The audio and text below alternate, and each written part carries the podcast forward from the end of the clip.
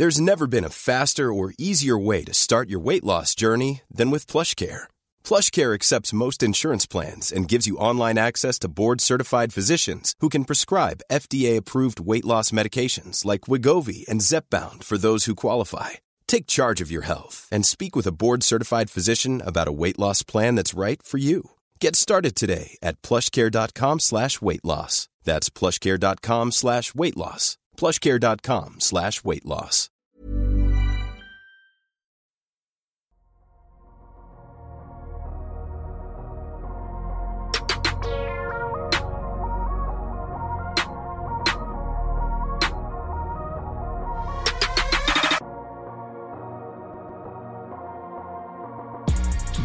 Sommes donc en direct. Salut à tous, très heureux de vous retrouver pour un nouvel épisode du Dunk Hebdo NBA podcast. Les Denver Nuggets sont champions NBA 2022-2023. Rebonjour à tous. Adrien, comment ça va? Comment tu as vécu ce titre des Nuggets? Eh ben écoute, plutôt plutôt heureux. Bah, tout le monde l'a vu. On a, il y a eu une espèce de yes populaire, en tout cas sur sur notre petite sphère euh, notre petite sphère NBA euh, Twitter. Euh, voilà, c'était, euh, on l'attendait. Alors les, auditeurs fidèles auront remarqué. D'ailleurs, on n'a pas fait de podcast au bout de quatre matchs puisqu'on le sentait venir cette victoire en 4-1. On a eu peut-être un petit peu peur. On pourra en reparler. Très peur. Mais voilà, les Nuggets ont, fini par remporter ce titre qui est, on va y revenir, mais qui est globalement très mérité. Donc je pense que ça, ça ne peut que faire plaisir. Il a fait partie de ceux qui ont milité pour ne pas enregistrer après le match 4, certains de la fin en 5. Bravo Constant, comment ça va? Bah ça va. Bah, et, après euh, une campagne de playoff où je me suis globalement gouré sur tous mes pronos, j'ai quand même, j'ai quand même bon, je me suis dit non. À la fin du game 4, je me suis dit non, ça va être plié en 5, ça sert à rien.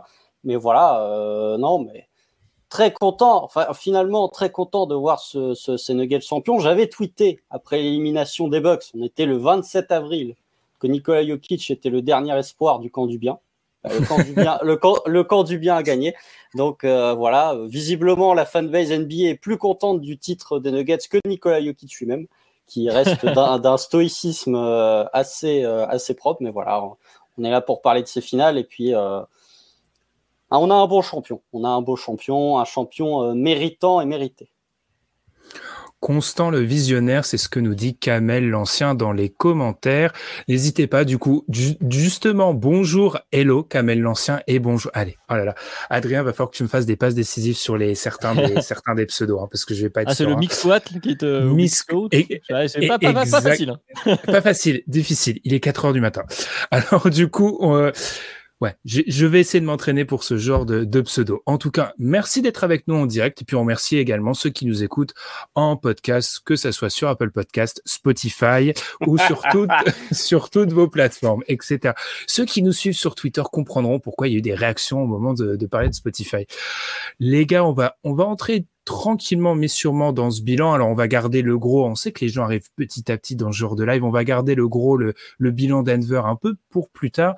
Revenons sur les matchs 3, 4 et 5 de la série. Comme vous l'avez dit, on a, on a fait le choix, on a fait le pari de ne pas revenir euh, après. Euh, alors non, tu n'as pas changé de, de pseudo, hein, Mix Squat, il faut que j'y arrive. C'est plutôt comme ça qu'on devrait le faire.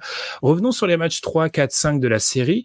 Allez, je vais commencer par toi, Constant qu'est-ce qu'on qu'est-ce qu'on en tire? Est-ce que c'est pas justement la domination de Denver ou plutôt le manque de solutions qui était un peu criant de Miami quand même? En fait, tu avais l'impression que à chaque fois que le Heat essayait de proposer une réponse, Denver avait la réponse à cette tentative de réponse. Euh, tu avais l'impression qu'ils avaient toujours un coup d'avance et que finalement toutes les problématiques que le Heat pouvait poser à Denver, Denver avait cette solution. Globalement, hormis le match 5, on n'a pas eu euh, le match 3 et 4 sont pas des matchs serrés du tout. Euh, le match 5 est venu un peu euh, être le seul match clutch de la série avec le game 2. Et voilà, on a vu des Nuggets qui étaient supérieurs à ce hit. Même dans les matchs où ils n'étaient pas forcément très adroits de loin, notamment le game 3, ils sont à 5 sur 17 à 3 points.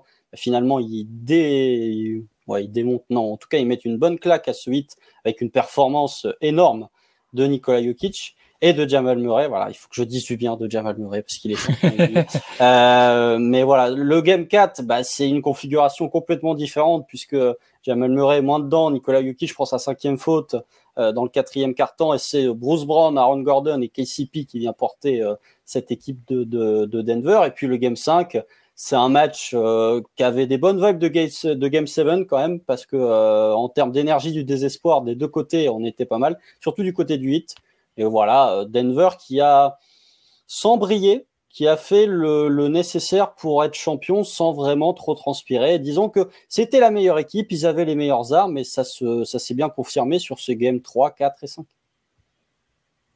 Ah bah, je, suis tout à fait d'accord avec ce qu'a dit Constant. Je ne vais pas tout, reciter, faire tout le déroulé, mais c'est vrai que ce qu'on a vu sur euh, la fin de cette série, c'est euh, bah, voilà, ce qu'on pensait tous, c'est-à-dire que Denver était la, meilleure équipe, Constant l'a bien dit. Les, les role-players ont su être bons au bon moment, comme le dit Kamel l'Ancien d'ailleurs également. Et puis on a vu, il y a la théorie des costumes un peu qui s'est vérifiée du côté de Miami, où bah, on a eu besoin à un moment d'un Bama Debayo peut-être plus fort, même s'il a fait une excellente série, hein, d'ailleurs une excellente fin de série jusqu'au bout. Euh, peut-être plus fort que ce qu'il en est vraiment capable. Butler a eu un peu de mal et je pense qu'on pourra y, revenir. Et puis, il y a eu les role-players du 8, les fameux euh, zombies, quand même, à, les appeler euh, notre cher ami Alan, qui, ont, moins répondu présent. Et dès que voilà, ils n'ont pas pu endosser ce costume-là qu'ils avaient réussi à endosser tout au long des playoffs, eh bien, tout de suite, ça a été plus compliqué. Et au basketball, le plus, le plus élémentaire, aux ajustements, même si voilà, en game 2, on avait vu de belles choses de la part de Spolstra, McMalone ne s'est pas laissé avoir et euh, les, les Nuggets ont simplement répondu en étant les meilleurs, tout simplement. Hmm. En insistant sur le match 5, les gars, où vraiment le, match 5 sur séquence, notamment début, c'était très très compliqué, mais les Nuggets ont réussi à le gagner. Et c'est aussi une dimension, alors c'est un peu bateau, mais c'est une dimension d'une équipe championne de réussir à terminer ce match-là où, en termes d'efficacité offensive, c'est leur pire match de tous ces playoffs. Donc vraiment, ils ont été en grande difficulté, mais il y avait ce contrôle, et notamment avec un Nikola Jokic à la fin, j'ai rien à rajouter, hein, sur contrôle total. Et puis du côté de Miami, il y, a, y a, vraiment, on, en a beaucoup parlé, hein, mais cet équilibre ultra précaire qui s'est beaucoup basé, notamment sur la série contre les Bucks et contre les Celtics, sur une réussite au shoot insolente et un Jimmy Butler qui, par touche dans le clutch, a réussi à, à les sortir de situations extrêmement difficiles. Ils ont beaucoup moins mis de tirs sur cette série. Je regardais les en termes de tirs ouverts, ils étaient à 39%. Euh, à titre de rappel, ils étaient à 48% sur la série d'avant. Donc tu perds 10 points contre une meilleure attaque. C'est compliqué. Et ils sont même à 35% si tu exclus le match 2 où ils sont en feu. Donc ils ont moins eu de cette réussite euh, sur les tirs ouverts, grand ouverts. Et puis Jimmy Butler est alors est-ce qu'il est blessé, etc. On en parlera, mais il est un peu en dessous. Donc euh, Denver est une meilleure équipe. Denver fait une campagne de playoff exceptionnelle et de l'autre, Miami est un peu retombé dans euh, dans son costume de huitième en fait, les gars, tout simplement. Plus ouais, puis, euh, oh, si, tu, veux y aller, Adrien, vas-y. Mais ouais, je te dirais pas qu'ils sont retombés. Non, mais je voulais juste souligner parce que je vois que Kamel Lancien en parle également. Je voulais donner du crédit aux défenses parce que tu l'as cité aussi Ben, on, certes, le hit est moins en réussite, mais euh, les Nuggets ont trouvé toujours de la, des bonnes réponses, euh, étaient plus physiques aussi, on l'a dit, on l'avait déjà dit dans le, premier débrief après deux matchs. Euh, la taille et la force, le poids des, Nuggets posaient, posaient, problème à Miami, qui de l'autre côté aussi ont été, ont été bons défensivement. Ils ont réussi à poser des problèmes. Bon, Nikola Jokic est, est un incroyable joueur et notamment un incroyable mhm. clé face, face à la zone du 8, mais ils ont réussi à, chaque fois essayer de, de nouvelles choses, d'échanger différents types de zones, passer sur des individuels, à perturber cette attaque euh, des Nuggets qui, euh, quand euh, Michael Porter Jr. met, pas ses trois points, a eu parfois un peu de mal et on l'a vu notamment dans les minutes sans Jokic c'était assez compliqué, même si on a vu des passages voilà extraordinaires, notamment avec Aaron Gordon et Bruce Brown, les, les Splash Brothers. Mais, mais en dehors de ça, voilà, les, défenses étaient, étaient vraiment extraordinaires sur ces finales. Et il faut le souligner aussi, même si on va avoir tendance à, à parler de, de l'attaque. Du coup, je t'en prie pour euh, l'effondrement, euh, mon cher non, mais les, défenses étaient très bonnes, mais les attaques étaient pas terribles quand même. Hein. Il faut être honnête. Euh, on a connu des finales NBA où ça attaquait mieux. Et l'effondrement offensif du 8, bah, ça revient à ce qu'ils avaient eu au, début de saison, avant la, enfin en première partie de saison où c'était une mauvaise attaque et où c'était une très bonne défense. Ils sont revenus sur ce début de saison. Mais dans la NBA de 2023, de toute façon, tu peux pas gagner une série en 4 matchs quand tu as 4 matchs où tu as moins de 96 points marqués. C'est plus possible. Euh, malgré le slugfest qui a représenté pas mal de matchs de cette série. Là, pour le coup, on va peut-être en parler, mais l'absence de Tyler Hero, ce, fameux running gag de Tyler Hero qui finalement ne sera jamais revenu. Là, pour le coup, avec des role players du côté du 8 qui ont été surresponsabilisés et à qui on demandait d'en faire beaucoup parce que Butler n'était pas forcément le Jimmy Butler, notamment de la série contre les Bucks, euh, avec des Max Struz qui est complètement passé à côté de ses finales, avec un Vincent, et bah finalement, autant auparavant, l'absence de Tyler Hero ne, manquait pas à ce hit parce que ces gars-là mettaient tout dedans, autant là, bah, dès que tes role players ne mettent plus dedans, bah, tu as un manque cruel d'apport au scoring. Et là, l'absence de Tyler Hero, c'est vraiment fait ressentir. Après, au niveau des défenses, oui, euh, même sur le Game 5, Miami a essayé d'évoluer. Ils sont passés en individuel. Ils ont beaucoup moins fait de la zone qu'en début de série. Ils sont plus repassés sur de l'individuel parce que euh, aussi Denver a été très bon, notamment sur le Game 3 pour exploiter les rebonds offensifs. Euh, Miami se fait désosser sur les rebonds off au Game 3. Donc voilà, c'est disons que le hit est revenu enfin au standard que on les avait connus durant la saison régulière. Il aura fallu attendre les finales NBA c'est pas mal, mais effectivement, trop de responsabilisation de tes role players et pas assez d'apport de tes stars, même si Bam Adebayo a fait des, des, bonnes finales, Jimmy Butler a, a manqué pour ce hit. Je voudrais quand même souligner la zone sur les, les quelques minutes d'André Jordan. On a quand même vu des images dans ce Game 5 où euh, voilà, quand il, est trop, sur le terrain. il est trop tôt pour mentionner les minutes de DeAndre Jordan. Les enfants ne sont pas encore couchés. on attendra 23 heures pour les minutes de Cody Zeller. Enfin, la minute de Cody Zeller pour le coup. C'est vrai. C'est vrai que c'est un sujet. Vas-y, vas-y. Ouais, juste, je voulais aussi euh, parler de, la, physionomie. Du coup, le hit qui s'est rendu compte qu'il n'était offensivement pas capable d'apporter ce qu'ils ont eu euh, durant tous ces playoffs et qui, du coup, ont essayé d'amener et ont réussi finalement sur ce Game 5, notamment à, amener un match qui n'était pas très plaisant à regarder, hein, surtout au tout début, au début de deuxième période également. un match très haché, un match euh, physique où voilà, ça, ça, se frottait très très fort dans les raquettes. Les arbitres ont eu un peu de mal à contrôler tout ça. Euh, je pense qu'heureusement que les Nuggets gagnent ce match, sinon on aurait probablement parlé de, cet arbitrage. En tout cas, voilà, le hit qui, avait, qui a réussi à emmener le match sur Sterala et du coup a proposé voilà, un match compliqué pour les Nuggets qui ont fini par s'en sortir à la maison et finalement peut-être tant mieux puisqu'on a eu voilà, un match difficile à disputer et un peu plus d'émotion à la fin. Donc, euh, donc tant mieux. on a eu un mhm. match serré. Quoi. Euh, au moins, c'était moi, sans être euh, Nice, oh, j'avais une petite préférence pour les Nuggets, je vais pas le cacher. Mais euh, sans être euh, un hardcore fan des Nuggets ou un hardcore fan du Heat, je me disais, bon, cette série, elle sent quand même bien pour Denver. Au moins avoir une fin de match pour voir de quoi, enfin, une fin de match serrée pour voir de quoi les joueurs sont capables. Et effectivement, euh, Kylori a été très bon sur ce Game 5, et il faut le mentionner. Euh, très bon. Très vicieux aussi. ça, ça c'est Kylori, hein, pour le coup. Euh, ça change pas, mais effectivement, on a eu un. Même le, la première mi-temps du Game 4, c'est un, c'est Miami qui essaye de, de, rendre ça un peu plus grit and grind, en tout cas un peu plus physique, euh, et de ralentir le tempo. Et on a vu que finalement, ralentir le tempo, bon, ça embêtait les, les Nuggets, mais ça, c'était pas qui allait les empêcher de prendre le dessus sur la série. Donc, euh, non, encore une fois, ils, avaient trop d'armes pour répondre à ce hit, ou alors, inversement, le hit n'avait pas assez d'armes pour inquiéter les Nuggets, ou en tout cas pas assez d'armes euh, où les armes étaient rouillées comparé à la série contre les Celtics. Moi, ça m'a surtout marqué sur la fin de match du 5, en fait, les gars. Alors, la fin de match du 5 est très révélatrice parce que pour venir à l'aspect défensif des Nuggets, alors, je précise que je ne vais pas remettre en question le run des Nuggets qui est exceptionnel. Je dis juste qu'en fait, sur ce run-là, euh, encore une fois, ils n'ont pas joué de, et c'est ce qui est déjà pointé du doigt par beaucoup de personnes, hein, ils n'ont pas joué de 5 5 out, par exemple. Et là, en l'occurrence, on voit beaucoup, on a vu très rapidement que les quelques fois où la défense des Nuggets a pu être mis en, en danger, notamment sur cette fin de fin de match-là, c'est les deux, trois points de Jimmy Butler en pull-up et que la série elle est totalement différente. Si Jimmy Butler est capable de mettre du pull-up de manière répétée, ce qu'il n'a pas su faire. C'est vraiment le manque de solution qui contraste parce que d'un côté, tu as Jokic, tu as l'impression honnêtement qu'il y a un moment dès qu'il est à moins de 5 mètres, c'est automatique, enfin il peut dans n'importe quelle position ça rentre. Et de l'autre les, les possessions mais des d'huit, elles sont tellement compliqué en face, mais tellement, tu te dis. Alors oui, il y a, y a, ce, ce pratiquement ces trois possessions de suite de Butler avec la, la, faute du coup qui a été sifflée, la faute effectivement qui aurait fait beaucoup parler, mais c'était tellement compliqué. Donc je pense que moi cette fin de match, il résume bien ce qu'on a vu. C'est Gabe Vincent, Gabe, Gabe Vincent, bien sûr, Gabe Vincent qui le disait dès le début.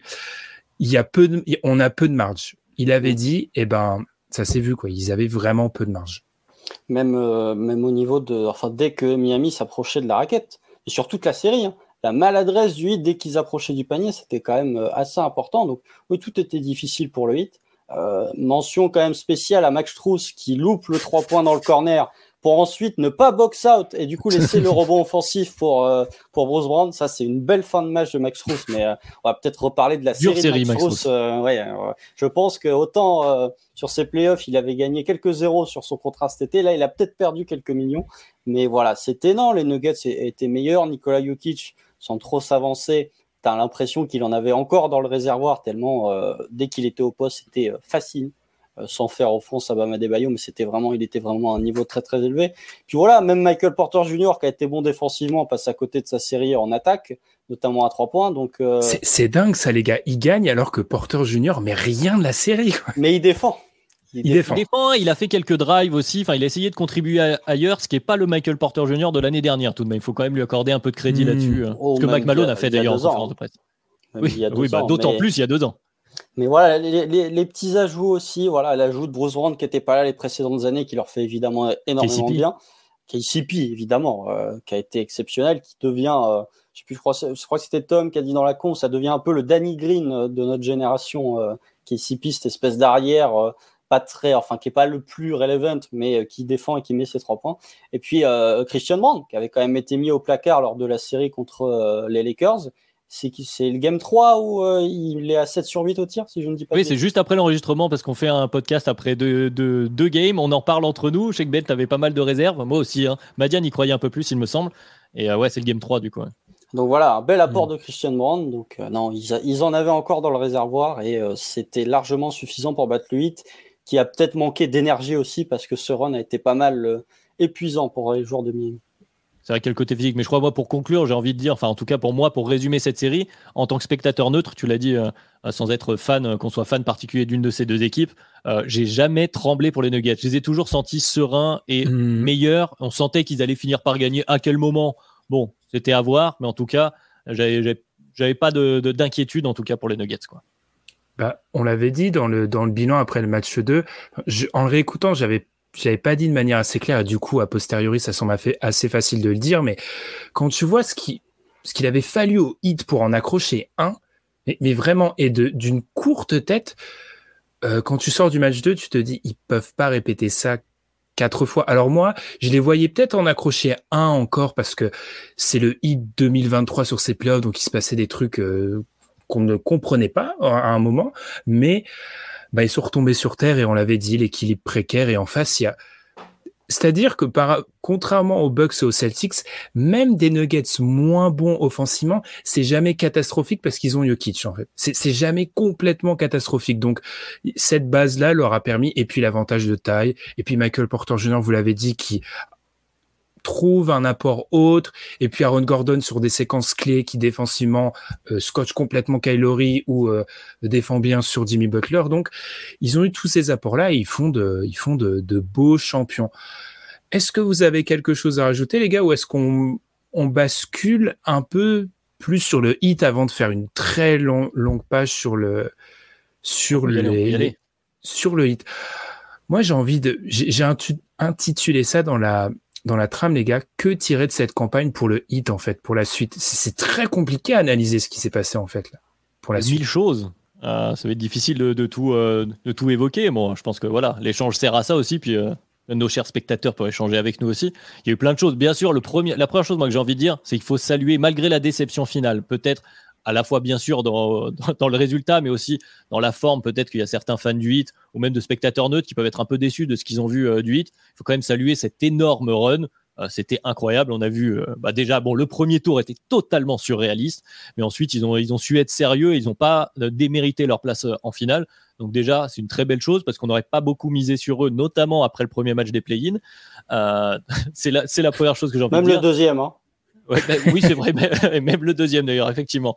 Et, euh, mais, et ensuite, voilà, il y a eu plein, avant de se projeter dans la suite, les prochains mois et l'effectif, euh, voilà, il y a plein de bonnes choses pour, euh, bah, on a cité Max Truss, tu l'as dit, Constant, peut-être qu'il a perdu un peu d'argent sur, le, sur, le, sur le, la, fin du run, mais quand même, au, global, je pense qu'il va avoir gagné pas mal. Game Vincent, même chose, on a vu un Caleb Martin qui, lui, pour le coup, est encore sous contrat, qui a été très important, qui a cette capacité d'ailleurs de, drive aussi en plus, qui a été très intéressant, mais il n'a pas toujours été en réussite. Et, et la dernière chose que je voulais citer avant de parler des deux grosses stars aussi, c'est le Redemption Arc de Duncan Robinson. Incroyable Duncan Robinson qui était un peu au placard pendant cette saison et qui là revient sur ses playoffs. oui, tu l'as payé cher, donc tu commences à te poser des vraies questions sur la valeur de ce contrat et eh ben, il est là, il peut mettre des trois points. Il est plus si perdu en défense, même si bon, euh, il est un peu aidé par la zone. En individuel, c'est plus compliqué. Mais euh, il est là et puis il fait des drives maintenant. Il fait des curls with drive, des bonnes lectures avec des belles passes. Enfin voilà, bravo Monsieur Duncan Robinson. Euh, les, premières choses que j'aurais dire sur le hit, c'est ça. L'objectif de la saison a-t-il été rempli? Oh là il est, il est, ah, il est, il est corporate, c'est magnifique.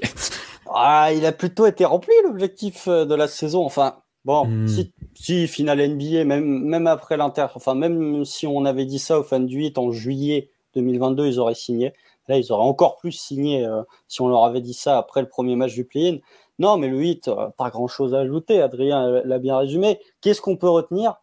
Pas grand chose. C'est ça le problème. C'est qu'on oh, non, on, peut retenir énormément de choses. On peut retenir euh, le, premier tour incroyable de Jimmy Butler contre les Bucks. On peut retenir la série contre Boston qui a fait mentir tout le monde. Mais par contre, quelle fondation, enfin, sur quoi tu peux poser des fondations pour les années à venir Ça, pour le coup, hmm. je suis un peu plus sceptique parce que le 8 a quand même fait, voilà, tout le monde l'a tweeté, énormément de choses paranormales, notamment sur la réussite à trois points. Ça, c'est quelque chose que tu vas difficilement pouvoir répéter année après année en playoff.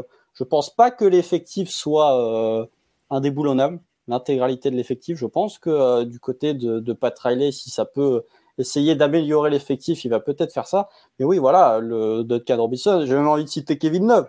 Kevin Love qui est un paria du côté de Cleveland, qui est venu apporter euh, bah déjà du spacing, mais en plus du spacing, qui est venu apporter bah, ce rôle de, de, vétéran que tu peux pas quantifier, mais dans un vestiaire, voilà, avoir un joueur comme Kevin Love qui a connu, qui a cette expérience des playoffs, bah, c'était un joueur important. Je pense que s'il n'avait pas été là, peut-être que le 8 fait pas ce run. Euh, donc bah, voilà, il finit titulaire. Hein. oui, il finit titulaire, mais il y a des moments où il joue plus, euh, la fin de la fin de série contre Boston, etc., etc. Euh, mais voilà, la révélation euh, Martin. Bravo Hornets pour avoir coupé euh, Martin. Non, mais voilà, Max Struz, Kevin Vincent, qui se sont qui se sont révélés parce que Match Cross, on le connaissait déjà de l'an passé, mais Gavinson qui a vraiment pris une autre, une autre ampleur que ce qu'on avait vu précédemment. Bravo à Spolstra qui a quand même fait un round de playoff qui lui aussi était euh, monstrueux. Et puis voilà, on va peut-être rentrer dans le détail un peu plus sur Butler et sur Bam, mais du côté des, des role-players du hit, euh, tu as largement rempli ta fonction, tu as même largement dépassé ta fonction, et bravo à eux pour avoir su saisir les opportunités. Parle-nous de Bam, Ben. Ah, vous me touchez là. Juste Duncan Robinson, les gars, parce que je cherchais les stats de Jamal Murray à un moment. Euh, Duncan Robinson, c'est 17 sur 35 au pull-up, à 48% sur les playoffs. C'est n'importe quoi. Ils sont pas tous simples. Hein. Et ils sont pas simples, hein. ils sont vraiment super compliqués. Il en, loupe deux contre Boston au match 6, mais bon, ça c'est ça c'est autre chose. Mais euh, non, mais la, la, rédemption euh, est vraiment euh, très bien. Et peut-être, peut-être qu'il a ouvert la voie pour ces joueurs pas vraiment tout est. Peut-être qu'il y a un moyen pour eux d'exister loin dans la post-season avec ce, style de jeu en tout cas. Hmm. Bah, c'est une semi, c'est une semi-conclusion. Il y a un moment, on va revenir sur les conclusions un peu plus globales que l'on peut faire de ces finales. Et moi, je, moi, une de mes conclusions, à mon grand dame, c'est que je pense que le niveau d'exigence pour rentrer sur le terrain d'une finale NBA est pas le même qu'il y a 7 ou 8 ans peut-être. Et je pense que du coup, il y a peut-être de la place pour certains de ces joueurs-là. Pour parler de Bam, Bam fait une très bonne série. Il a le malheur de tomber contre Jokic qui marche sur l'eau, mais il fait une très bonne série. Moi, ce que j'ai vraiment aimé, notamment dans le match 5, c'est que quand Jokic est pas sur le terrain à cause des fautes, notamment, il détruit les mecs en face. Il est vraiment sur la séquence. Green. en même temps, c'est Jeff Green et DeAndre Jordan. Hein. Exactement. Mais parfois, le BAM, je vais pas dire chétif, mais moi, j'ai j'ai toujours un traumatisme de la série contre les Nuggets où, ils se font euh, éliminer, euh, pas les Nuggets, pardon, contre les Bucks où ils se font éliminer euh, il y a deux ans, du coup, oui, il y a deux ans, où ils sont, où Bam est vraiment pas assez dans, dans l'impact. Là, j'ai trouvé Bam très intéressant. Après, je répète, Bam est trop surresponsabilisé selon moi pour arriver à pleine puissance, mais ce qui a manqué à Bam sur cette série, je pense, et c'est un peu le syndrome des deuxièmes options, c'est que on lui demande à chaque fois de pallier aux problèmes de sa première option et je pense qu'il y avait trop de problèmes à pallier que Jimmy Butler. Alors encore une fois, deuxième fois, est-ce que c'est les blessures? Je ne sais pas, mais euh, Bam fait sa série et je pense que Bam va regagner des places dans un DH20 potentiellement. Là, j'annonce, vous êtes sur la période où on va on va faire on va parler du DH20 tout le temps. Hein voilà, ça commence. il, est, fini le DH20. Il est fini. oh, il n'est pas tout à fait fini. Je pense qu'on va avoir des débats. Les playoffs sont finis. Là, il faut faire le top 20. Tout à chaud. Que des réactions, que des classements chauds. que des hot takes. Ouais, non, mais je, juste pour rebondir sur, sur BAM, je suis un peu d'accord. C'est vrai que bah, on l'a mentionné là tout à l'heure, cette réussite à mi-distance qui, qui, faisait défaut, euh, euh, notamment aux extérieurs en fait euh, du 8. Et on a demandé à BAM qui est capable d'en mettre. Il, fait, il met des tirs des fois très compliqués en plus, hein. vraiment où il y a besoin de toucher. Et des fois, ça reste quand même, et c'est là qu'on voit que le costume est trop grand. Des fois, on a l'impression qu'il finit pas bien ses gestes, où il refuse certains post-up. Et on retrouve ce BAM peut-être un petit peu plus frustrant, qui n'est pas du coup une première option manifestement. Et c'est là qu'on va avoir cette problématique euh, Jimmy Butler, qu'on n'a pas retrouvé le Jimmy Butler dont le hit aurait eu besoin, mais c'est ce qu'on disait avant la série, c'est-à-dire que le hit, pour gagner contre ces Nuggets, il fallait que le hit reste surréaliste. Le, hit est peut-être un peu plus retombé sur terre. Quoi. Mhm. Oui, moi je suis, d'accord avec vous. Bam est monté en puissance durant tous les playoffs en fait. Au fur et à mesure que euh, le hit avançait, Bam montait en puissance. La série contre Milwaukee, il est très bon sur le game 5 mais euh, son début de série est pas non plus euh, exceptionnel. En même temps, tout le monde est en fusion du côté de Miami. Euh, il n'y avait pas besoin. Il n'y a, pas besoin, mais la série contre l'Enix, déjà, il avait commencé à prendre une autre mesure. La série contre Boston, en début de série, enfin, au moment où le Heat mène 3-0, il est vraiment exceptionnel. Après les finales, qu'est-ce qu'on peut lui demander de plus, en fait? Offensivement, il fait le taf, et défensivement, il doit défendre le meilleur joueur du monde qui est en feu total. Euh, donc, euh, tu peux pas lui demander, en fait, même un, joueur comme. Oui, on voit Ben euh, dîner quand j'ai dit meilleur joueur du monde. Mais euh, en tout cas, il doit défendre Nikola Jokic, qui est en hmm. pleine possession de ses moyens et qui l'évite à deux mètres au-dessus du sol. Même un joueur comme Anthony Davis, qui est plus, enfin, classé plus haut que Bam Adebayo dans le DH20, n'a pas été capable de hmm. d'avoir cet apport défensif et offensif. C'est pas possible, en fait. Donc, il a fait ce qu'il a pu. Je pense que Bam Adebayo c'est le meilleur joueur du 8 sur ses finales. Même, c'est même assez facilement le meilleur joueur du 8 sur ses finales. T'as pas grand chose à lui reprocher. Ah, défensivement, ben, n'importe quel pivot a mangé contre euh, Nikola Jokic. Et même celui qu'on considère comme le meilleur intérieur, meilleur défenseur intérieur qui est Anthony Davis, ben, ils ont été obligés de le mettre off-ball parce qu'il prenait trop sur euh, Nikola Jokic. Donc, euh, on peut pas reprocher grand chose à Bam. En attaque, il a répondu présent.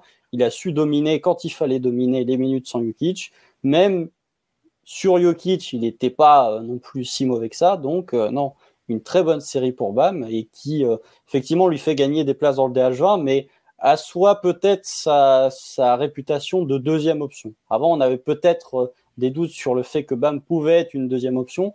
Là, avec cette campagne de playoff, de par son impact défensif, on, le connaissait déjà, mais je trouve que offensivement, il a passé un palier durant cette campagne. On réduit la marge plafond-plancher un petit peu. Hein autour de bas. Mais juste ouais, sur la défense, je vais juste rajouter, parce que oui, il y a le 1v1, mais aussi collectivement, il devait défendre sur les, sur les Nuggets qui ont, qui ont cherché à le sortir de, de Jokic, à l'obliger à switch des fois. En plus, on a vu dans le Game 5, j'ai quelques euh, gambles, quelques tentatives d'interception, notamment de Caleb Martin, que je vois qui sont un peu douteuses, qui obligent ensuite, bam, à combler les trous, à jouer entre Jamal Murray et Nikola Jokic. Bon, on en a assez parlé, tout le monde est au courant. Euh, le pick and roll Murray Jokic. Si en plus t'es pas aidé par ton extérieur, c'est compliqué. Donc c'est vrai qu'on peut rien lui reprocher. Il a été excellentissime défensivement. Il a été excellentissime. Il a, il a ce profil très intéressant, mais encore une fois, on va pas empiéter sur le DH20, mais on va pas empiéter. Mais il y a ce truc, moi qui me parle beaucoup, c'est cette option 1, 1, 1, 1, A. Je vais y arriver. A défensif, B offensif en fait. Et pour moi, ça c'est un profil qui a beaucoup beaucoup de valeur parce que c'est facile. Entre guillemets, c'est plus facile à trouver que certains autres profils parfois. Euh, ouvrons le dossier en, les gars Jimmy Butler. Et juste sur Bam la défense sur les extérieurs c'est une dinguerie parfois quand même. Parce que en termes de mobilité euh, c'est n'importe quoi. Enfin il y a des séquences où sur Jamal Murray justement alors Murray parfois a mis des tirs mais je te dis c'est pas possible qu'il soit capable de le suivre sur les extérieurs. Jimmy Butler Adrien je suis obligé de te donner la parole. Qu'est-ce qu'on en fait de cette série? Bon, on évacue tout de suite l'excuse parce qu'il a dit lui-même que c'en est pas eu. Peut-être il a été blessé, peut-être pas, peut-être qu'on le saura plus tard. Bon, euh, voilà, c'est un facteur qui sera peut-être à prendre en compte à un moment donné, mais euh, jugeons plutôt les, faits, ce qu'on a vu. On n'a pas eu le Jimmy Butler qu'on attendait. Maintenant, qu'est-ce qu'on, de, quoi on avait besoin? C'est ça la vraie question. Ce qui a manqué, on l'a cité, les pull-ups à mi-distance qu'il a été capable de mettre euh, précédemment dans les séries, et ensuite sa capacité en 1v1, en 1 contre 1, à mettre des paniers au moment où justement, on en parlait, l'attaque de Miami s'enraille un peu parce que on n'arrive pas à trouver des gros tirs avec, euh, avec euh, les role-players. Il a surtout pas réussi à cet endroit-là. Moi, c'est là où il y avait un problème. Ni à tirer au-dessus. Il a pris très peu de mi-distance. Il allait faire ses drives. Ensuite, il fait un hop et puis il tente sa feinte. Quelque chose qui n'a pas marché à partir de la mi-série par rapport ah bah, contre les Celtics, a priori. Bon, les gens ont vu la, la, vidéo. Et ensuite, il avait un problème. Alors, je vais revenir forcément un petit peu peut-être sur cette blessure, mais il n'a pas réussi à drive en vitesse. Euh, les, les, défenseurs des Nuggets. Et et ça, on l'a bien dit, en termes de force et de taille, il ne pouvait pas non plus. Aaron Gordon, en premier lieu, a fait un super taf. Et Aaron Gordon, euh, bah, tout le monde est au courant de l'athlète qui est Aaron Gordon. On ne va pas reparler d'un ancien concours de dunk qu'il a perdu malencontreusement contre un, un joueur actuel. Aujourd'hui. et euh, mais voilà, c'était compliqué. Mais même KCP, Bruce Brown lui ont, lui ont posé des soucis en force. En, tout cas, ont réussi à lui répondre. Et il n'a pas réussi à ce moment-là. Ensuite, et crédit à Jimmy Butler, ce n'est pas, euh, et ça n'a jamais été un des grands scoreurs de 1 contre 1 de la ligue. Il n'a jamais été considéré comme ça. Et quand il n'y arrive pas, il ne force pas et il compte sur ses joueurs. Il a continué de le dire, enfin sur ses joueurs, sur ses role-players.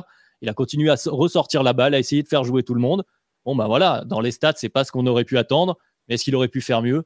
J'en suis pas sûr non plus. Donc ça n'a pas suffi, mais il a trouvé aussi ses limites. Euh, je ne sais pas si elles étaient physiques ou en termes de talent, mais en tout cas là, à ce moment-là, ça suffisait plus. Aaron Gordon qui a perdu deux, enfin les deux dunk contests contre deux joueurs des Bulls, hein, euh, d'ailleurs. Euh, voilà. Non, non, mais après Jimmy Butler, bah, en fait la problématique c'est que Jimmy Butler a baissé de niveau. Lui, contrairement à Bam, il a baissé de niveau à chaque série en fait. Euh, on prend la série contre, mhm. tu prends la série contre, bon, contre Milwaukee, ça n'a aucun sens. voilà. C'est Michael Jordan. voilà. c'est ouais. même mieux que ça. C'est toi qui l'as dit, moi je n'ai rien dit. Euh, la demi-finale contre l'Enix, il y a la blessure à partir du game 1, mais il n'avait pas tant besoin que ça de, de, surperformer parce que les, les, le hit était plutôt euh, dans une bonne posture, même avec un Butler qui était euh, en dessous de ses moyens. Série contre Boston, bah, il fait pas une série exceptionnelle, quoi. C'est ça le truc. Hein. Mmh. Il fait pas une série exceptionnelle contre Boston. Et après les finales, je crois que c'est toi Ben qui avait dit que Butler passe à côté de de beaucoup de matchs sur une série. Enfin, il fait jamais euh, des énormes perfs sur une série. Bah là, il est passé à côté de pas mal de matchs. Moi, le déjà bon, l'incapacité à sanctionner sur les mi-distances, d'accord, mais beaucoup de maladresse près du panier aussi. Alors après, euh, c'était dû aussi à la bonne défense des Nuggets et à la défense physique des Nuggets, mais il y a plein de drives de Butler où euh, ça ressort du panier. Enfin, c'est des drives que Jimmy Butler ne loupe pas habituellement et qu'il n'a pas loupé à certains moments des playoffs. Alors après, voilà, on voit sur les 90 euh, dernières secondes du Game 5, il est capable de te mettre 2-3 points en pull-up de suite, plus euh, d'aller chercher les trois lancers. Euh, il fait la perte de balle qui est quand même pas une bonne décision. Je pense que Spolstra, il aurait dû prendre temps mort quand il voit que la possession elle commence à devenir un peu bizarre. Un plus. Mm. Voilà. mais en tout cas, Jimmy Butler, la blessure, ok, mais euh, à partir du moment où lui considère pas ça comme une excuse et euh, euh, félicitations à lui parce que j'ai connu des joueurs qui, après une défaite en finale, se ramènent avec un plâtre en conférence de presse. je ne citerai personne, je ne citerai personne, mais voilà. mais Jimmy Butler n'a pas fait la série qu'on attendait. Après, comme tu l'as dit, Adrien, est-ce que physiquement il était en mesure de faire la série? Peut-être pas, peut-être pas. Mais ça n'enlève rien à ce qu'il a pu faire durant toute la campagne. Euh, voilà, il n'a pas fait des finales qui étaient exceptionnelles, mais en même temps, euh, Jimmy Butler n'était pas euh, considéré au moment où on entrait dans ses playoffs comme un des 4-5 meilleurs joueurs du monde. Donc, tu t'attendais peut-être avec la configuration des playoffs, tu t'attendais à ce qu'il fasse mieux, mais déjà avant le début de ces playoffs, si on avait dit que Jimmy Butler aurait été capable avec d'autres ajouts, bien sûr, d'autres éléments, de porter cette équipe en finale NBA, on aurait déjà dit, ça aurait déjà dit beaucoup de choses sur le niveau de Jimmy Butler. Donc voilà, il fait pas des grandes finales, mais il fait des grands playoffs. Si je peux rajouter juste une chose, Ben, euh, sur, euh, sur Jimmy Butler. Et malheureusement, cette histoire de blessure va forcément revenir, mais c'est vrai qu'au fur et à mesure aussi des séries, comme tu as dit, Constant, et tu m'y fais penser, il y a le body language, en tout cas l'attitude de Butler contre les Celtics, on le voyait encore. Bon, tout le monde voit la célébration, temps mort, tout ça, etc. Mais là, contre ces Nuggets, on l'a pas senti euh, aussi concerné. J'ai enfin, en tout cas, l'impression avec cette espèce de, de, de mentalité un peu de, euh, d'arnieux quoi sur le terrain. Et justement, ces derniers tirs sur la, fin du match 5, il, voilà, il s'applique, il saute plus haut. On sent qu'il met plus d'énergie dans ses tirs et même euh, dans, voilà, dans ses flotteurs, etc. Ce qu'on n'a pas trop vu sur le reste du match, ou comme tu dis, quand il est court comme ça là sur des, des flotteurs ou des semi-mi-distance, etc. Où, voilà, il a l'air moins, enfin, physiquement moins engagé en tout cas dans le match. Alors, est-ce que c'est par une blessure? Est-ce que c'est d'autres raisons? Euh, J'en sais rien, mais en tout cas, ça a manqué. Et effectivement, voilà, on, a quand même vu qu'à des moments, quand il est dedans, ce gars, il aurait pu faire un miracle. Il n'est pas passé loin d'ailleurs, peut-être bien aidé par euh, des hommes euh, rayés. Mais, voilà, ça a été un peu court. Moi, j'ai tendance à voir que cette blessure magnifie les limites. Alors encore une fois, on parle d'un des meilleurs joueurs de la NBA, mais magnifie les limites de Jimmy Butler. C'est-à-dire que première chose, avant d'entamer sur ça, ça fait deux fois que Jimmy Butler arrive en finale et deux fois qu'on insiste vraiment sur le côté fatigue. Euh, pour moi, ça met vraiment en avant que son jeu, il est par nature compliqué en attaque parce qu'il n'y a rien de facile en fait. Il, n'arrive pas à se créer des choses faciles. Alors, je compare encore une fois à l'élite de la NBA. Euh, si on compare à d'autres joueurs qui sont dans, dans voilà dans cette élite là, c'est difficile pour Jimmy Butler. Ce qui fait que Booker. Exactement. C'est pas Devin Booker, ce qui, ce qui fait lui qui était deuxième au niveau des poules. Alors Booker, on en parlera dans le DH20, mais il y a des trucs quand même surnaturels aussi, lui qui se sont passés. C'est pour ça que je l'ai glissé. Même Booker était fatigué. Hein. À partir du game 5 en Denver, il est, il est cramé, il n'y a plus rien. Hein. Et moi, en, fait, ça magnifie d'abord la, la, le côté euh, fatigue et puis aussi le côté, ben, quand tu es une première option qui a pas vraiment cette arme du pull-up qui en plus au niveau du toucher, tu l'as très bien dit, Constant, était tout sauf en réussite et vraiment inspiré. Ça fait beaucoup et sans avoir le playmaking. Enfin, il y a un moment quand on est dans, dans un mec qu'on classe numéro 10, qu'on classe dans le top 10 du DH20, euh, quand t'as pas cet un playmaking, quand t'as pas cet un pull-up, quand t'as pas ce toucher près du cercle et quand t'as plus ce, cet aspect physique, ce qui fait que moi, sur la fin de la série, Jimmy Butler, il me fait de la peine, en fait. Si, vraiment, si on retire cette c'est ce double pull-up de fin de match 5, c'est très compliqué. pour te rejoindre sur les drives, j'ai regardé rapidement, il prend 81 drives sur la série, il a 10 sur 33, quoi. C'est, peu, quoi. Il y a, y a d'abord moins de drives en termes de volume et il est pas inspiré, donc ouais. Série compliquée et c'est difficile de trouver cet équilibre entre, alors oui, il y a peut-être une blessure, sûrement, il y a peut-être de la fatigue, mais de l'autre, c'est pas une série d'un mec de ce niveau-là tout simplement. Est-ce qu'il avait pas aussi le pardon Est-ce qu'il avait pas aussi le, pire défenseur en face pour le jeu de Jimmy Butler avec Aaron Gordon? Parce que tu as, un joueur qui est plus grand, qui est plus physique, qui en termes de mobilité est capable. C'était pas non plus voilà. De toute façon, c'est il fait une mauvaise série, il fait une mauvaise série. Euh, on va pas non plus épiloguer là-dessus, mais euh, disons qu'avec Aaron Gordon, si ça avait été, je sais pas, moi, on va prendre un exemple. Euh, d'une équipe. Si ça avait été euh, Josh Okogi, peut-être qu'il ne serait pas à 10 sur 33 sur les mhm. drives. Euh, si ça avait été Robert Covington, peut-être pas non plus. Donc voilà, il a, il a, la défense de Denver, encore une fois, ça c'est vraiment un point qu'on avait sous-estimé. C'est la capacité de ces Nuggets à, défendre. n'a pas aidé Jimmy Butler, mais effectivement, il y a, y a cette, pas cette frustration, mais en tout cas ce, ce, ce, lâcher prise, enfin pas le lâcher prise, mais ce, cette baisse de régime et cette baisse de prise de responsabilité, j'ai même envie de dire, parce que peut-être que lui, physiquement, il se sentait pas capable de prendre cette charge qu'il fallait du côté du hit.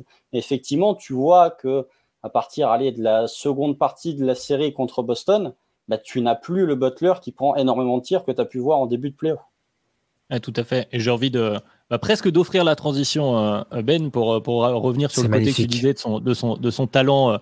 Talent offensif, en tout cas ses facilités de scoreur qui est peut-être plus limité que certains autres joueurs. Je rappelle que voilà, le soi-disant meilleur joueur, en tout cas le franchise player, le visage du hit donc d'une de, ses équipes en finale, est euh, le 30e de la draft 2011, qui a commencé sa carrière à euh, quelques minutes ici et là, à défendre et à jouer dans les ailes du côté des Bulls.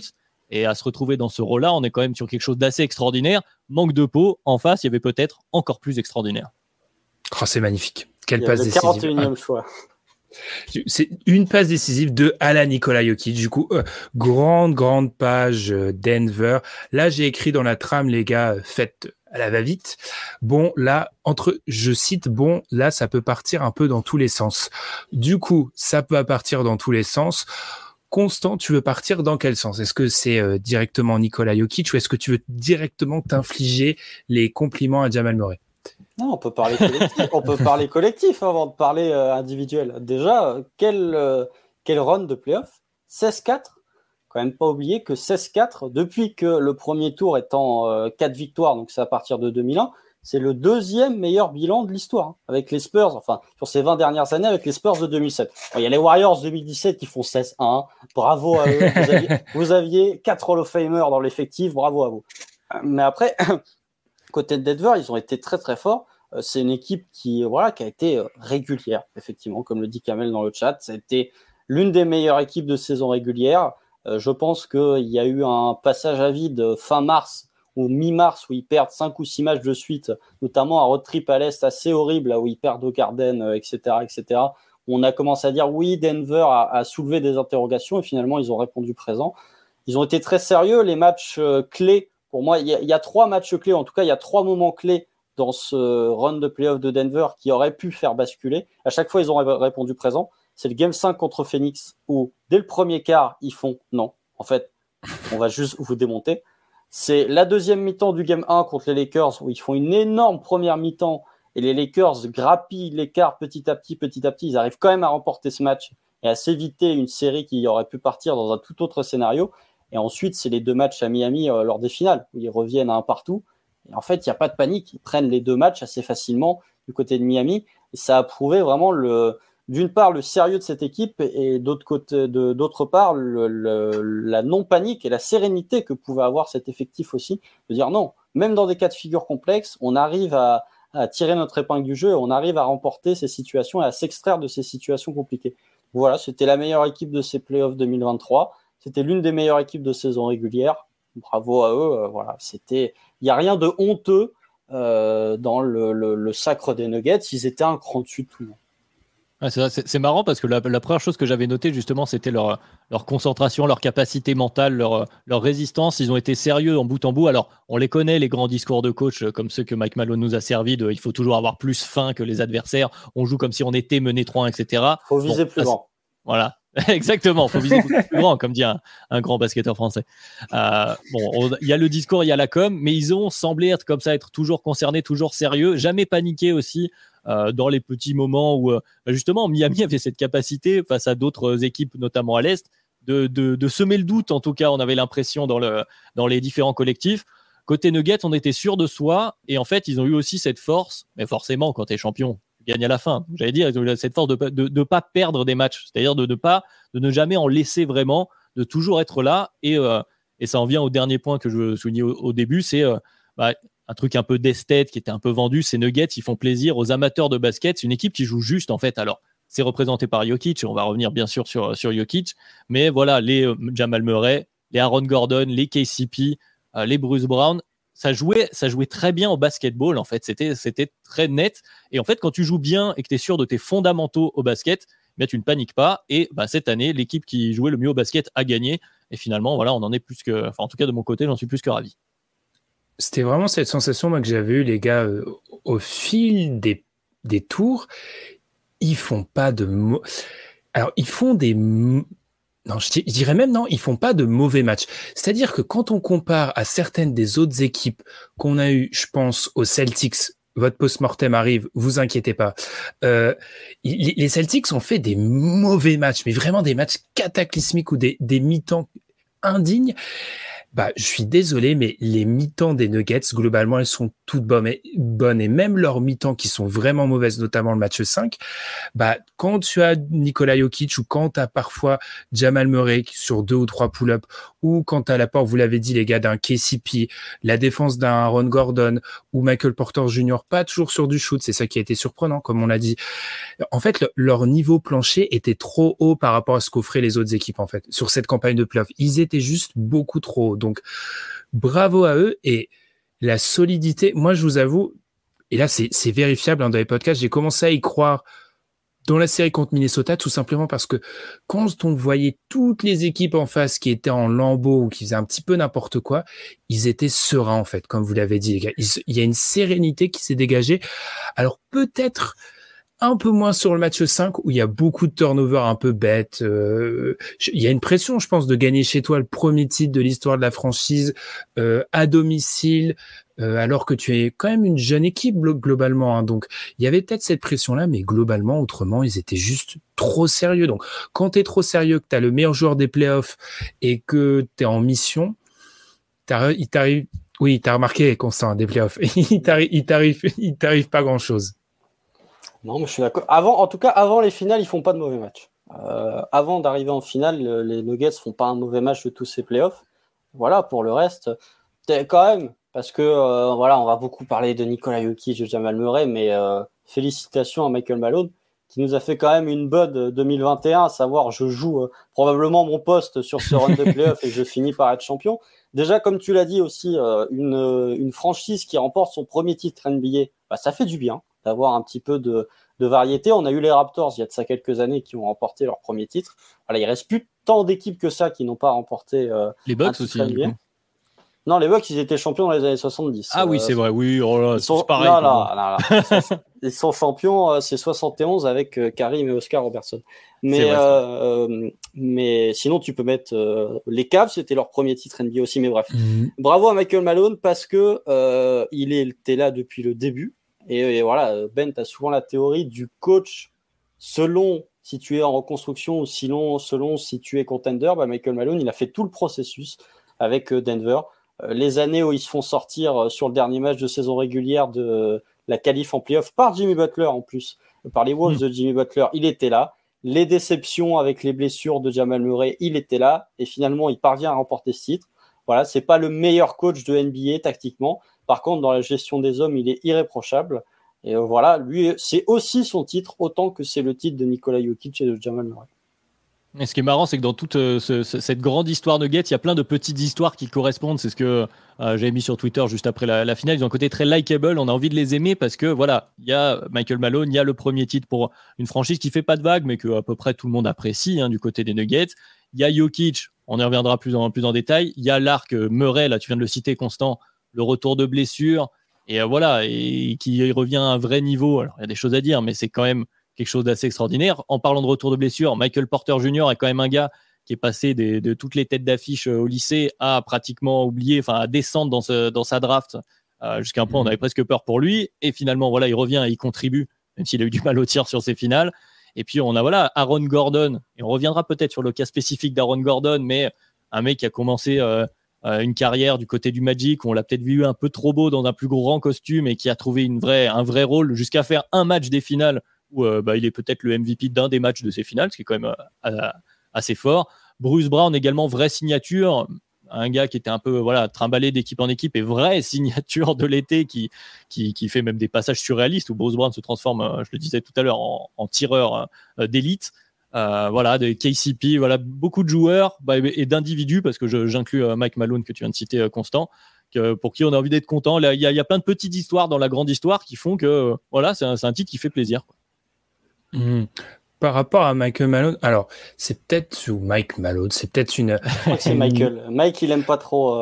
ouais, il est, je pense que maintenant il reprendra moins de monde, il doit être plus, plus sympathique, là, doit être plus, plus tranquille. Plus apaisé. Ah, il était un peu chiant quand même hein, sur les playoffs. Enfin, désolé les gars, mais il était un peu chiant quand ah même. Ah non, alors moi je suis désolé, le voir jouer comme un sixième joueur depuis le banc là, à faire les mouvements, à faire les pas chassés là, quand les Nuggets défendaient sur la fin de match 5, moi je me suis régalé.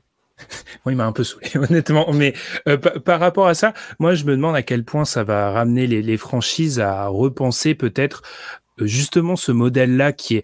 Alors, encore une fois, Gabin avait fait la même chose, constant. Ce n'est pas ma théorie, hein. je, répète, hein. encore une fois, je ne veux pas m'attribuer cette théorie des, des coachs. Non, mais je... tu l'utilises.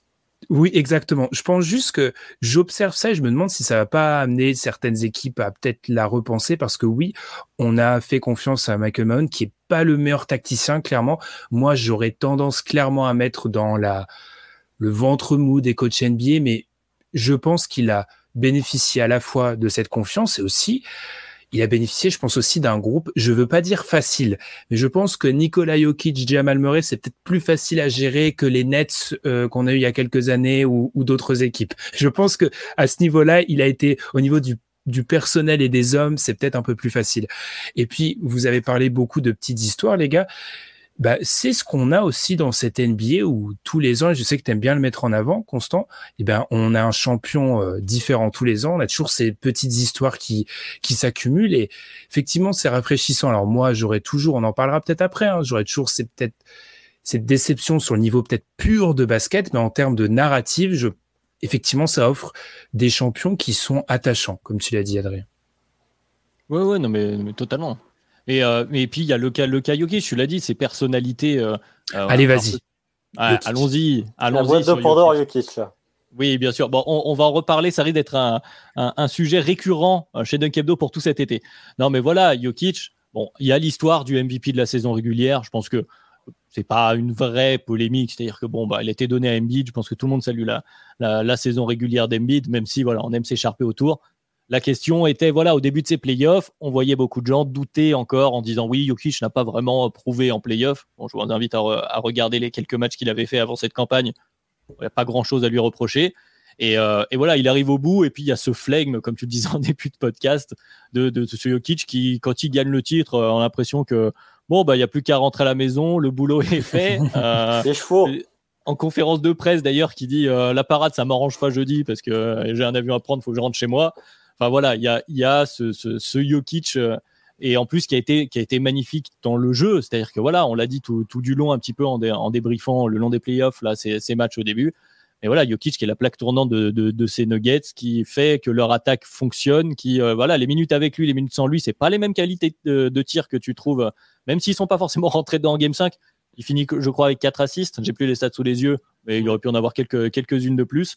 Euh, voilà, enfin Jokic extraordinaire, même défensivement, quelques quelques quelques actions clés avec euh, les mains qui traînent. Alors oui, c'est pas le grand protecteur de cercle, oui, c'est pas un grand athlète, oui, il va pas switch comme Bam Adebayo, euh, et en même temps, bah, voilà, il a fait le boulot jusqu'au bout. Et, euh, et voilà, j'ai l'impression que tout le monde est content pour Nikola Jokic. Est-ce qu'il y a vraiment des haters de Nikola Jokic d'ailleurs? Bon, ah, si, probablement.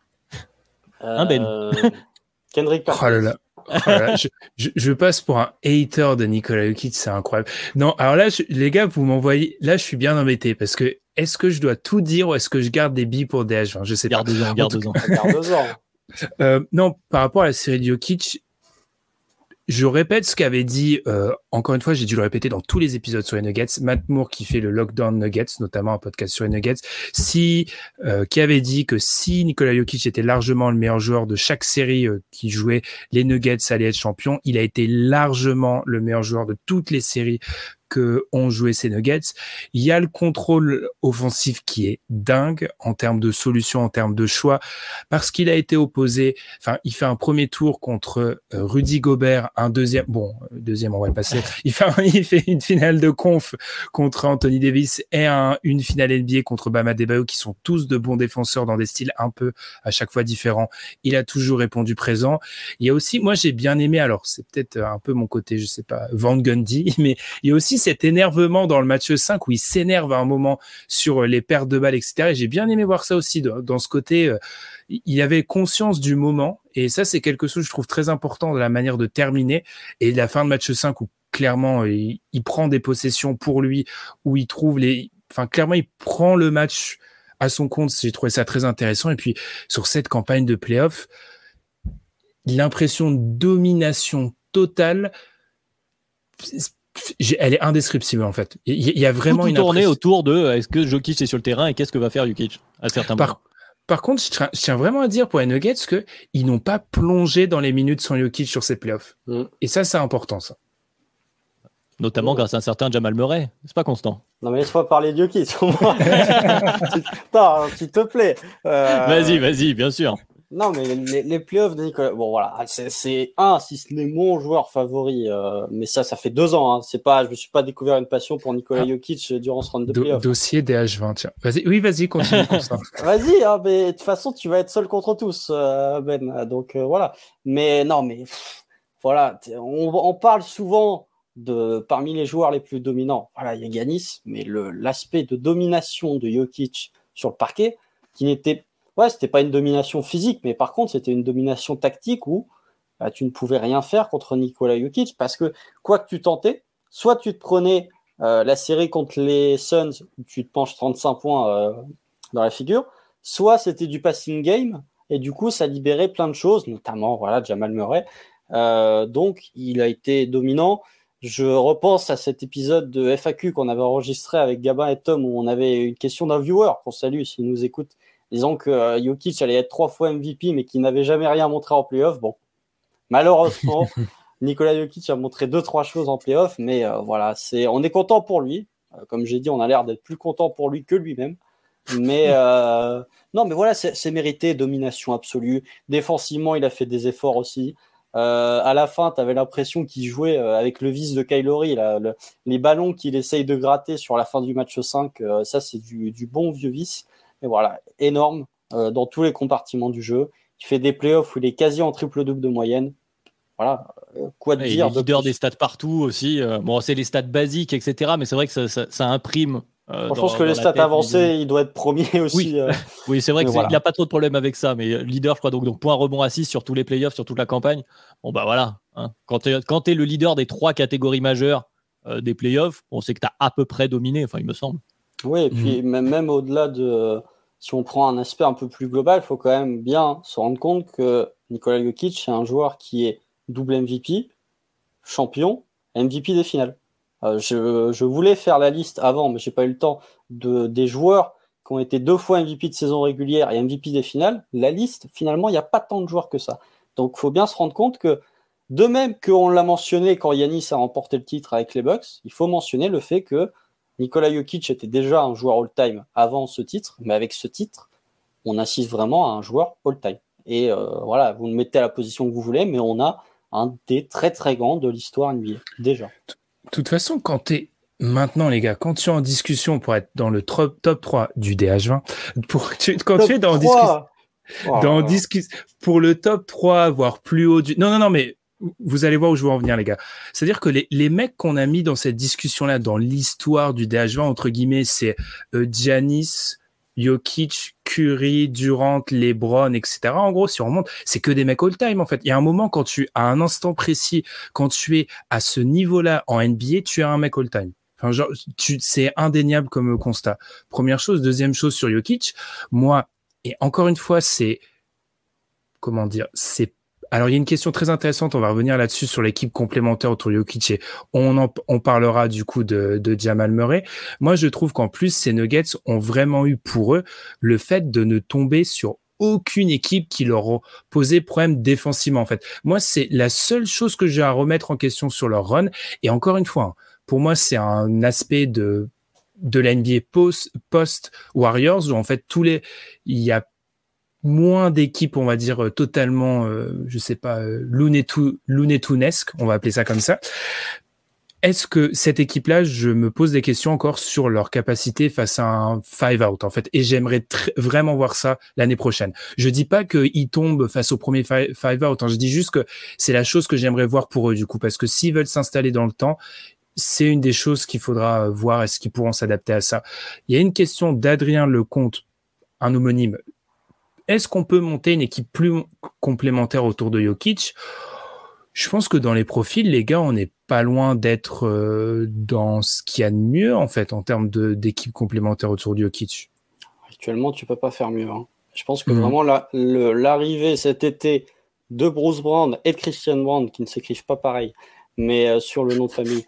Mais euh, Christian Brown, qui d'ailleurs champion NCAA l'an dernier avec Kansas, champion NBA cette année, merci, au revoir. Deux ans, remporté les titres individuels, enfin les titres collectifs, pas mal. Mais je pense Pareil, il n'y a que pas beaucoup de monde dans cette liste.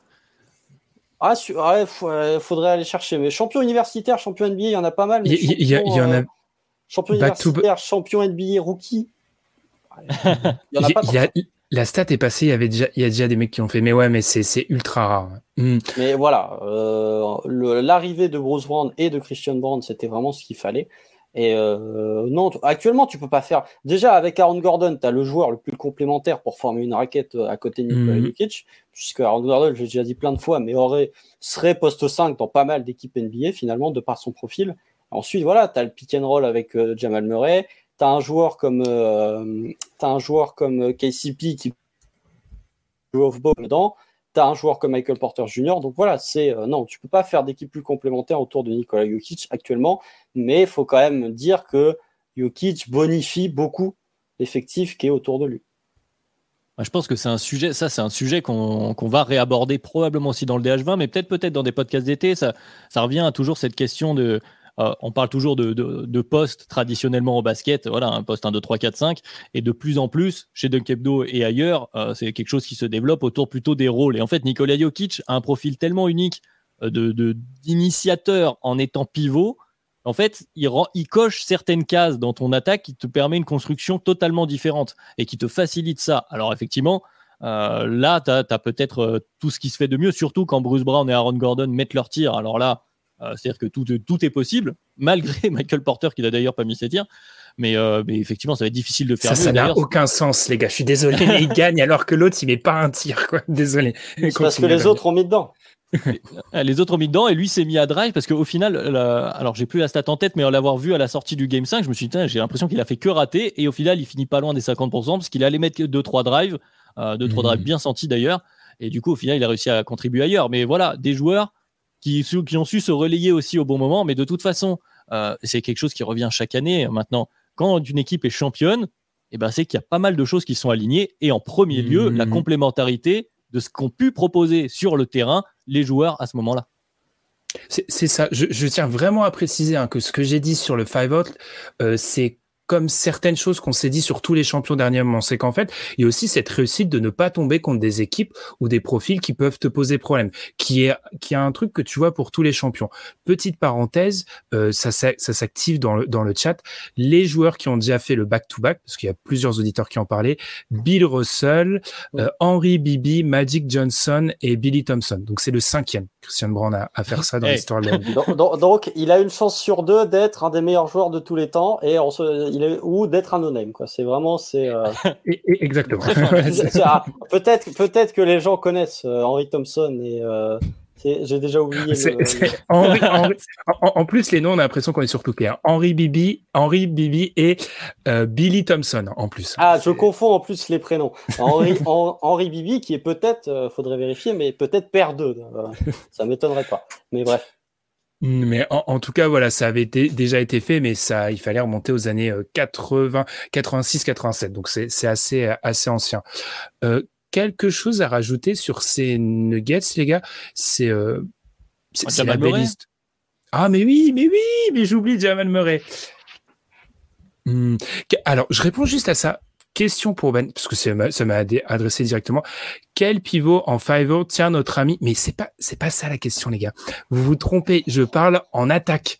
C'est la défense. Tu défends pas Jokic. Il va en mettre 40. Il en a mis 40 sur tout le monde. La question, c'est offensivement, en fait c'est le sortir de la raquette et l'obliger à défendre dans l'espace parce qu'aucun pivot euh, avec cette euh, ce, morphotype-là peut défendre dans l'espace en fait. C'est ça la question. Mais c'est pas tellement en attaque. Moi, je, moi, le drapeau blanc est agité depuis bien longtemps, les gars. Il va en mettre 40 sur tout le monde. c'est terminé. Faut arrêter. Faut arrêter. La question, c'est plutôt euh, comment tu le fais défendre. Mais passons.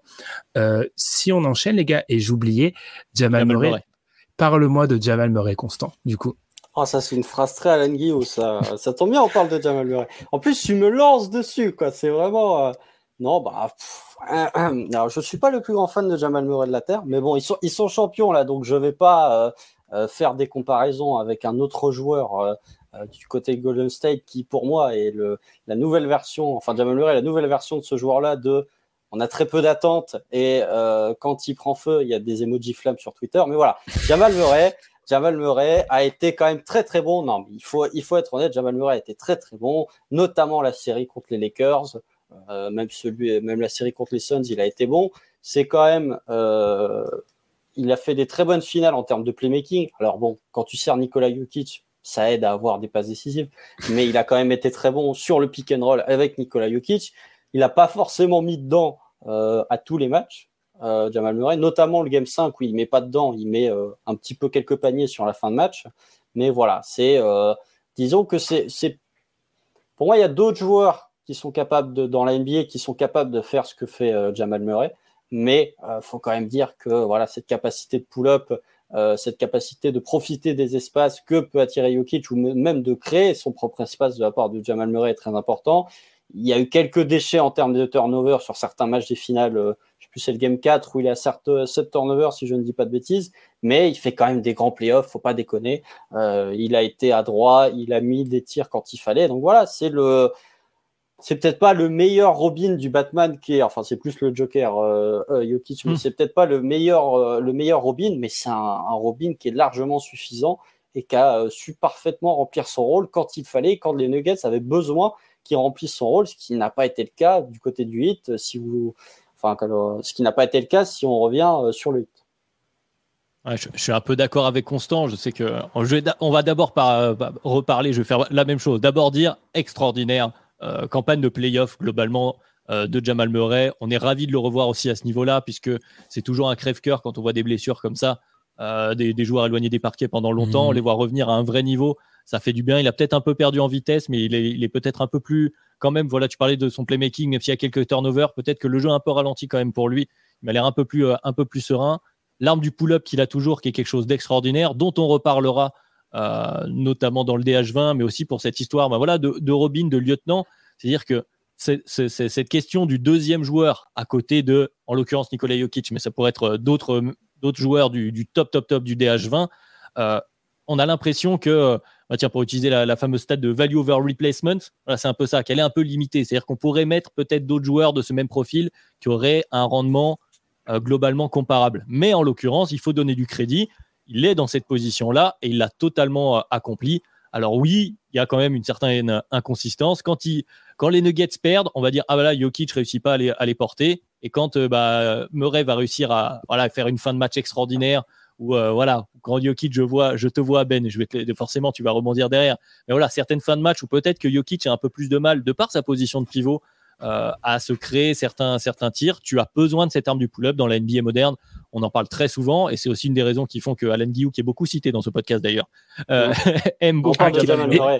Et ça ne prend pas de X. Alors, il y, a un, auditeur qui nous a demandé, un viewer qui nous a demandé, ça ne prend pas de X, mais je pense qu'Alan est habitué aux fautes d'orthographe sur son prénom et son nom. On, on enchaîne. Mais voilà, qui, Alan Guillou, qui est un grand défenseur de l'arme du pull-up, et il a bien raison, et on l'a vu sur certaines fins de match, l'arme du pull-up de Murray est extraordinaire. Des fois, les, Nuggets en ont besoin, et des fois, simplement, la dangerosité de cette arme leur, euh, a servi. Donc voilà, il a été, euh, il, a, été très bon, euh, son émotion était palpable, je pense que ça fait, tout le monde l'a ressenti avec lui. bravo monsieur, et puis ce ne sera pas non, j'anticipe la question parce que je l'ai vu débattu un peu plus haut.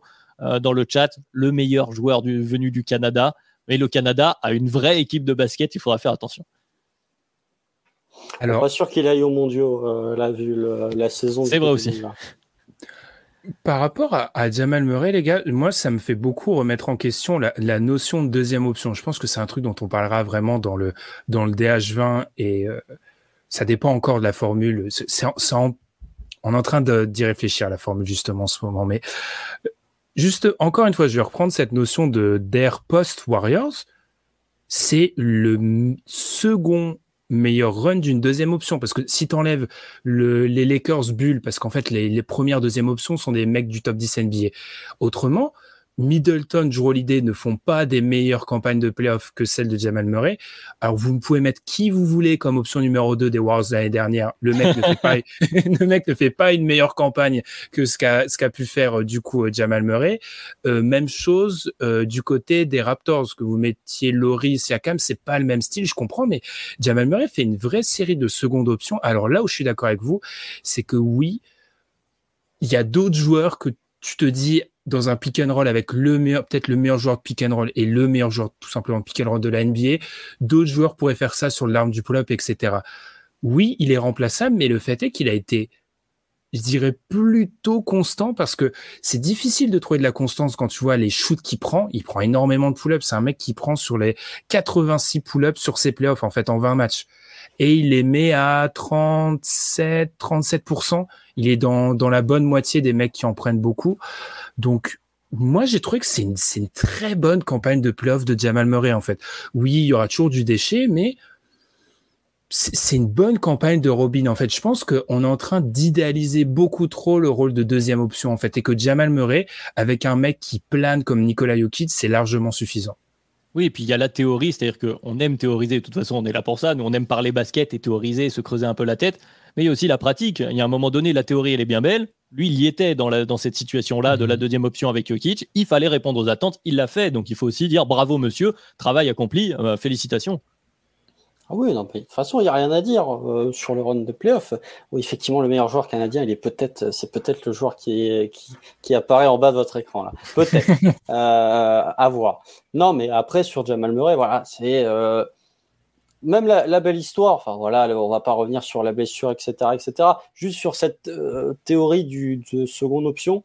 bon, déjà, ça fait pas non plus 15 ans qu'on sort du run des Warriors avec KD et, et Steph, donc tu as quand même un échantillon qui est euh, pas non plus immense de, deuxième option. Et après, on est peut-être aussi en train d'idéaliser la deuxième option parce que il y a de ça 10 ans, la deuxième option, c'était des joueurs qui étaient pas loin d'être du top 10 du DH20. Euh, quand tu vois, bon, bah, Kevin Durant, euh, c'était top 10 du DH20. Quand tu prends Kyrie Irving, c'était pas loin en 2016 d'être top 10 du DH20 c'était des joueurs, voilà, ça, ça, rejoint un peu ce que tu dis sur euh, la baisse de niveau pour euh, être en finale NBA. Je pense que la baisse de niveau du Robin est peut-être plus importante qu'il y a 10 ans où il fallait limite être une première option dans d'autres équipes pour être un Robin vraiment très performant. Après, voilà, Murray a fait. Euh, c'est pas le Murray de la bulle, voilà, comme on dit dans le chat. Il n'a pas non plus été incandescent, mais il a su répondre quand il fallait. Encore une fois, bravo à lui parce que on peut rien lui enlever. De toute façon, cette équipe de Denver, à partir du moment où elle est championne, euh, tu peux rien leur enlever. Mhm. Donc, euh, bravo à eux. Ils ont su répondre et tous ont, tous ont été performants. Même, tu vas plus loin que s'arrêter au simple champion. Ce qui pourrait m'être reproché, c'est vrai. Hein globalement, les, les, deuxièmes options sont, c'est vrai, sont moins euh, dominantes ou en tout cas, il y a moins de deuxièmes options. Si on retire l'exception dans ce run-là, si on retire l'exception Suns où en fait il y a un problème de construction d'équipe parce que le KD arrivait trop tard, bah on l'a dit, bah mais deuxième option d'une équipe par exemple qui va en finale. Euh, Jalen Brown qui a beaucoup de critiques, ça, on, le sait, Jalen Brown est deuxième option. Donc avoir c'est une petite bille comme ça. James Harden est, deuxième option, tu vois. Paul George, mais c'est un problème d'infirmerie là pour le coup. Ah là, c'est un problème de présence. Par contre, euh, il podcast beaucoup, Paul George, hein. beaucoup, beaucoup. Mais euh, c'est la reconversion, ça. Il, prépare déjà la précarrière. Euh, du coup, les gars, pour moi, là, la transition, elle semble complètement, elle est même parfaite par rapport à ce qu'on peut tirer des finales. Et je sais que tu as, beaucoup voulu mettre en avant ce théorème Gordon-Wiggins. Adrien, explique-nous qu'est-ce que c'est, le théorème Gordon-Wiggins. Alors, je ne vais, je vais, pas me prendre tous les lauriers. C'est une discussion qu'on a eue au sein de De Kebdo le, le, soir de la finale. Était toujours, quand on voit les, les équipes championnes, euh, on se pose la question de comment, pourquoi ils ont été champions, qu'est-ce qui explique euh, mmh. forcément leur capacité. donc là, on a beaucoup parlé option 1, option 2, mais euh, quelque chose qu'on a fini par, par remarquer, ce qu'on appelait donc Gordon Wiggins. Pourquoi Aaron Gordon, Andrew Wiggins, qui fait parler d'ailleurs, je vois Adrien qui en parle également euh, dans le chat. C'est ce troisième gars. Alors, la question de Wiggins, est-ce qu'il était la deuxième option du côté euh, des Warriors? C'est une autre question. Mais disons que ce sont ces joueurs qui euh, ont un début de carrière. C'est ce que j'évoquais un peu plus tôt. Aaron Gordon, et Andrew Wiggins d'autant plus, Andrew Wiggins qui est drafté numéro 1, hein, si je dis pas de bêtises, qu'on attend comme un qui est même survendu à une époque pratiquement comme euh, comme euh, le nouveau LeBron en tout cas comme un très très fort joueur NBA un nouveau visage de la NBA comme une première option d'une équipe qui va devenir contender à moyen terme disons ça comme ça. Et qui on se rend compte sur le début de sa carrière que bah, ce n'est pas suffisant pour une raison X ou Y et c'est pas forcément contre euh, le joueur en question mais en tout cas ça ne suffit pas il n'arrive pas à mener une équipe et qui voilà perd en valeur au fur et à mesure et finit par se retrouver avec beaucoup moins de responsabilités, beaucoup moins peut-être aussi de pression euh, euh, mentale, j'ai envie de dire, autour de lui, et réussit à magnifier son jeu, à utiliser tout son talent pour faire augmenter là le plancher, le plancher ou le plafond finalement, une bonne question d'ailleurs, euh, de, de, son équipe pour arriver à en faire un champion. Et donc on, on en parlait sur Aaron Gordon notamment, vous l'avez tous vu sur ses finales, Andrew Wiggins, et en se creusant la tête, on voit que c'est quelque chose d'un peu récurrent dans l'histoire. Alors, j'ai plus tous les noms sous les yeux parce que euh, j'ai pas eu le temps de tout renoter de la conversation, mais euh, on a parlé de Jrue Holiday, on a parlé d'André Godala pour un peu plus tôt chez ses Warriors euh, toujours. Chris Bosch. Voilà. Chris, Bosch, bien sûr, du côté de, Miami. Voilà, quelque chose qu'on retrouve. Voilà, du mm. Ray Allen pour les Celtics de 2008. Non, mais vous faites bien de, citer les noms. Donc voilà, c'est cette, cette question-là qui est mise en, euh, qu'on s'est posé et qu'on avait, euh, qu'on avait envie d'évoquer, voilà, qu'on va, qu'on va évoquer là maintenant. Euh, est-ce qu'il y, y a, besoin aussi, dans le miracle de Denver, parce qu'on a déjà cité évidemment Jokic, le fait qu'aussi ils ont des contrats qui vont bien, c'est une situation un peu particulière. on pourra y revenir. Mais voilà, il y a aussi le, Gordon qui peut-être fait la bascule en étant, voilà, à certains moments, c'était peut-être le, le troisième meilleur joueur sur le terrain. C'est ce qui était quand même assez fou. Ouais, par séquence. Par séquence, bien sûr, bien sûr par séquence. Non, mais le théorème, pour moi, il demande un, poil plus d'éclaircissement parce que Aaron Gordon, première option offensive, même à Orlando, ils n'ont pas tenté. Hein. C'était quand même Vucevic. Il y avait Vucevic. Ça demande un peu plus d'éclaircissement. Je me rends compte d'ailleurs, quand on parle des, joueurs, Chris Bosch, Kevin Love, etc., c'est beaucoup de joueurs d'équipe de LeBron James. Hein. Mais bon, ça, c'est peut-être. euh, mais voilà. Euh, non, mais j'adore LeBron en plus. Venez pas me taper dessus, les fans de LeBron. Euh, mais non, mais voilà, Aaron Gordon, euh, pour moi, c'est réduit quand même parce que tu as peu de joueurs qui peuvent réellement rentrer dans ce cas, surtout si on insère la notion de two-way, euh, ce qui était le cas pour euh, Andrew Wiggins. Non, oui, Andrew Wiggins. Ah, le fan du Thunder, maintenant, se, se essaye de confondre Andrew Aaron Wiggins. il, faut réfléchir, il faut réfléchir avant. Mais voilà, Andrew Wiggins, Aaron Gordon, effectivement, c'était des joueurs qui sont arrivés dans un collectif, enfin, ont été draftés dans un collectif bah, qui n'était pas franchement huilé, que ce soit, enfin, Andrew Wiggins c'est euh, très, enfin, est drafté par les Cavs, mais il est aussitôt envoyé du côté de Minnesota. Ça n'a pas forcément marché. Euh, Aaron Gordon arrive du côté d'Orlando et quand ils arrivent aussi dans un collectif bah, qui est mieux huilé, hein, typiquement quand tu arrives à Golden State ou quand tu arrives à Denver, bah, tu es dans une équipe qui a beaucoup plus de, fondamentaux, qui, joue beaucoup plus et beaucoup mieux au basket. Donc euh, ils sont révélés. C'est des joueurs qui ont appris leur rôle en fait. C'est des joueurs qui ne sont pas n'ont pas dépassé leur fonction. Tu as très rarement vu Aaron Gordon ou Andrew Wiggins l'an dernier dépasser leur fonction et faire plus que ce qu'on leur demandait. Donc voilà, c'est euh, très bon. Encore une fois, parfait à mettre à côté de Nikola Jokic, attaque, défense. Voilà, euh, Aaron Gordon a été euh, voilà, un élément majeur de ce sacre des C'est vrai que le, théorème n'est pas encore. il a été balancé au cours d'un match comme ça. On doit encore le travailler, l'affiner, etc. C'est vrai. Mais cette notion, de façon, de, de troisième option, alors on parle beaucoup de deuxième, deuxième, deuxième option, il y a aussi cette notion de troisième option qui doit colmater les brèches, etc. Enfin, c'est des profils où il y a aussi la notion peut-être athlétique qui rentre en compte dans certains des profils qu'on a mis. Mais moi, je, je, trouve vraiment que cet arc de rédemption que tu as voulu mettre en avant, Adrien, il est, assez intéressant et à voir parce qu'il y a eu cette interview d'Aaron Gordon euh, qui était chez Bein Sport justement. Il expliquait que, bah oui, à Denver, il y a une structure, etc. Donc, peut-être aller chercher des joueurs qui sont dans des, justement, qui manquent de structure. Le petit jeu qu'on avait pardon, qu'on avait fait, c'était d'essayer de trouver mais qui pourrait rentrer dans ce moule-là? On ne spoil pas parce que peut-être qu'on en fera un épisode un de ces jours. Donc, on, a essayé de trouver quelques noms, mais c'est vrai que c'était une des conséquences qu'on pouvait mettre en avant. Est-ce que tu as un petit élément à rajouter du coup, Adrien? Ouais, ouais, bah c'était sur, sur l'histoire des contrats. Là, je vais vérifier. Donc voilà, donc ils ont un MVP Évidemment, Jokic avec son contrat qui va avec, super. Disons deux mecs, euh, deux, deux, joueurs du côté des Nuggets au Designated Rookie Extensions. Donc, tu as Jamal Murray et euh, Michael Porter Jr. Et cet arc de, de, rédemption d'Aaron Gordon. Sans parler, évidemment, et on les a cités tout à l'heure, de KCP et Bruce Brown, qui sont euh, des pièces assez incroyables à avoir. Donc, effectivement, comme d'habitude, du côté des champions, euh, voilà, à affiner, à affiner à chaque fois qu'on reparle de qu'est-ce que, qu'est-ce que c'était un podcast d'il y a quelques mois hein, maintenant, de qu'est-ce qu'un profil d'équipe de champion. Hein. Ben, tu avais d'ailleurs euh, trouvé pas mal, pas mal de réponses à ça. Et eh ben, on y trouve peut-être de plus en plus de, de, de, critères et peut-être que ça vous permettra d'affiner les, les, prochaines previews. Euh, voilà, mais c'est toujours intéressant de, de, de, voir, voilà, d'essayer de comprendre comment ces Nuggets sont arrivés à être voilà, la meilleure équipe de la NBA où on fait ce podcast. Si on parle des, profils à ajouter, moi c'est une, autre des conséquences. Peut-être, je dis bien peut-être, qu'on surestime le nombre de premières options qui sont vraiment viables pour gagner un titre. C'est une des réflexions qu'on aura dans le DH20, mais je, me pose vraiment de plus en plus de questions. Quand on a fait des, groupes à, à 8, 9 ces dernières années, globalement, on tourne entre 7 et 9. Est-ce qu'il y a vraiment 7 ou à 9 joueurs qui peuvent être première option euh, d'une équipe qui va au titre? Je me pose la question. Je, Butler pose, la, pose la question aussi. bah, je, me demande si le cut, en fait, si euh, les Butler, Tatum, etc., sont pas en dehors du cut encore et que les, les, si vous voulez, et encore une fois, là, je grille une partie de nos futurs épisodes, j'ai quand même l'impression que l'écart entre les trois joueurs ennemis parce qu'il y en a un qui me pose un problème. Il y a trois joueurs ennemis qu'on met au-dessus et le reste, j'ai l'impression qu'ils commencent petit à petit à, s'agrandir, j'ai l'impression. Sinon, on peut toujours s'abriter derrière la théorie du MVP. Hein. Il n'y a, que mhm. ça qui marche. Hein. La théorie du MVP, encore cette année. Voilà. Euh, non, mais après, moi j'ai toujours dit que des, des, mecs qui peuvent t'emmener au titre, il y en a moins de 7 en NBA.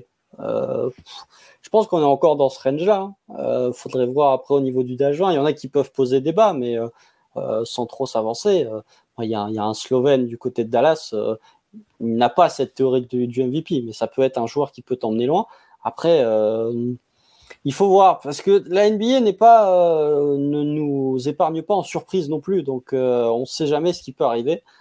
Voilà, on a vu le run du hit.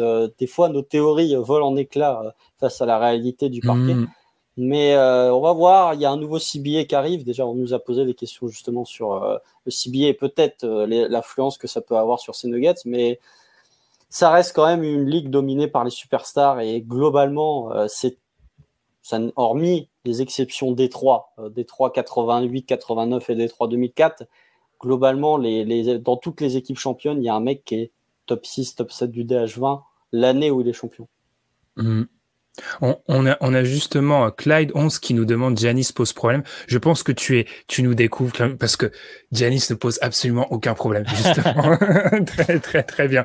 Euh, est-ce qu'il y a d'autres conséquences un peu plus larges que vous souhaitez mettre en avant, les gars, ou continuer sur celle-ci, c'est comme vous voulez? Ah bah j'ai envie d'aller sur la question, euh, on l'a vu sur, sur Twitter à l'annonce de notre live, je vais les citer, je suis allé chercher de, de French Pelican qui nous posait cette question-là, et c'est vrai que c'est toujours intéressant quand il y a un champion en NBA, les autres équipes de la ligue ont tendance à réagir. Euh, voilà, et il nous dit, voilà, dans une ligue où on copie beaucoup, quelle influence aura ce type des Nuggets sur le reste de la ligue? Et c'est vrai que c'est une question qui peut être intéressante. C'est aussi un peu ce que soulignait un peu plus tôt là dans le chat, je vois Furious Pat qui dit quoi là, Jokic est un casse-tête. Est-ce que la clé c'est d'être plus offensif que Là, euh, une des questions voilà de, de, ces playoffs et notamment aussi de ces finales, puisqu'on l'a bien vu. Alors oui, Bam a fait un excellent boulot, et on a eu quelques minutes avec Jokic sur le terrain et euh, pas de Baba Bayo côté Miami. Et on, on, en a vu de drôles de choses. Et, euh, et donc la question que, que j'ai envie de poser, parce que je n'ai pas encore réussi à bien la creuser, mais c'est est-ce qu'il va y avoir réaction, voire surréaction de certains autres contenders, hein, principalement, puisque les équipes qui sont euh, un peu plus bas vont pas réagir à Nikola Jokic. Mais quand tu t'attends à raffronter Nikola Jokic, comme tu peux t'attendre à croiser Joel Embiid dans une moindre mesure, mais, en mais, mais ça pose le même type de problème. Est-ce que la question de taille de joueur que tu peux jouer au poste de pivot euh, se pose? Et si oui, quel profil? Est-ce qu'on veut, comme tu l'as dit, Ben, un joueur qui défend sur Jokic Est-ce que ça existe vraiment? Est-ce qu'il faut trouver du coup peut-être le five out? Voilà, vraie question euh, à la suite de ces finals pour moi. Non, parce que les. Excuse-moi, je me permets de répondre. Vas-y, vas-y. Euh, non, parce que les équipes contenders n'ont pas cette marge de manœuvre, en fait. Elles n'ont pas de marge de manœuvre, que ce soit financière ou que ce soit en termes d'assets elles vont être obligées de faire euh, avec ce qu'elles ont. Moi, Ben parle du five out contre les Nuggets. J'ai vraiment envie, euh, même si l'effectif est en lambeau et que la situation financière est catastrophique, j'aimerais vraiment envie de voir un potentiel rematch entre Phoenix et Denver l'an prochain, avec peut-être un effectif de Phoenix remodelé, parce que bah mine de rien, c'est eux qui ont posé le plus de problèmes à, ce, à ces C'est eux qui ont pris de matchs. oui, mais même sur le papier. Euh, après, les Lakers, il y a un sweep, mais ils ont quand même posé pas mal de problèmes à ces Nuggets. Mais euh, c'est eux qui, si jamais il y a une équipe qui a pu faire douter peut-être un peu ces, ces Nuggets, c'est bien euh, les Suns. Mais voilà, après, au niveau de, de, de, réagir, non, parce que les équipes contenders, déjà, je pense qu'elles vont se dire potentiellement qu'elles sont meilleures que ces Nuggets. Euh, et pas se dire il va falloir l'arme contre Nikola Jokic, je veux dire non, nous on est la meilleure équipe avec notre effectif en l'état. Et effectivement, avec le nouveau CBA plus le fait que les équipes contenders, que ce soit euh, euh, voilà, que ce soit Milwaukee, que ce soit les Clippers, que ce soit les Suns, enfin toutes les équipes réputées comme contenders n'ont plus d'assets et ne peuvent pas bouger. Donc non, ce sera ce sera euh, avec des effectifs. Il n'y aura pas de, comme à l'époque où il y avait euh, cette course pour stopper chaque au début des années 2000, il n'y aura pas de course euh, pour trouver le joueur capable de stopper Nikola Jokic. Je dirais non pour trois raisons. Je suis d'accord, le manque de marge financière, tout le monde a tout balancé pour être contender, donc il n'y a plus de marge. Deuxième chose, le joueur n'existe pas en fait. donc le, mec n'existe pas, donc ça sert à rien d'aller le chercher.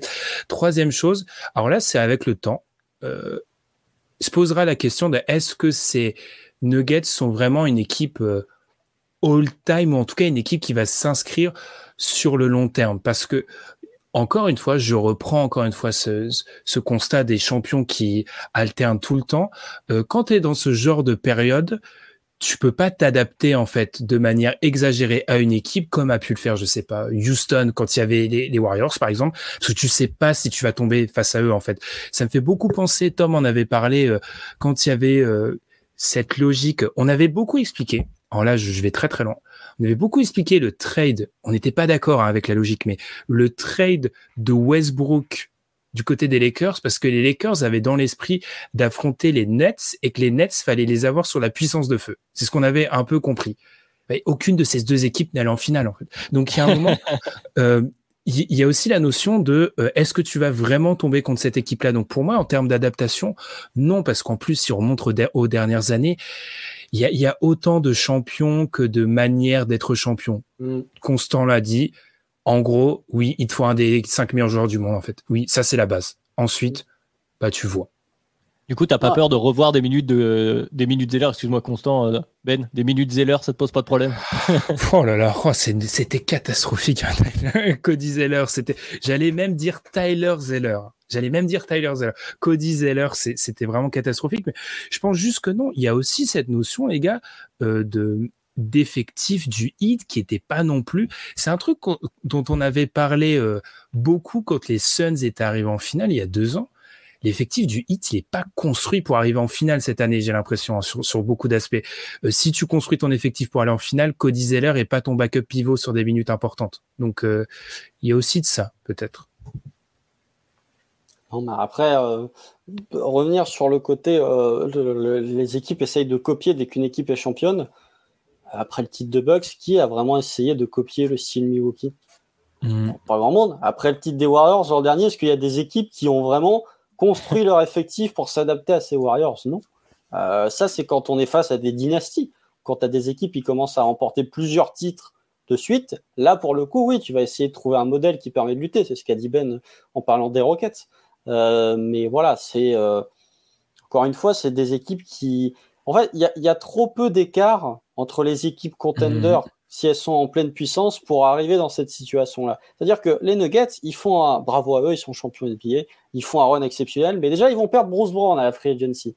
Euh, et tu vas devoir remplacer Bruce Brown par Christian Brown et tu vas devoir remplacer Christian Brown par Peyton Watson, ce qui fait déjà pas le même résultat en playoff. Alors après, ils vont peut-être se développer, mais c'est des équipes qui ont quand même, voilà, les, les Nuggets, ils étaient meilleurs que n'importe quelle équipe sur ces playoffs 2023.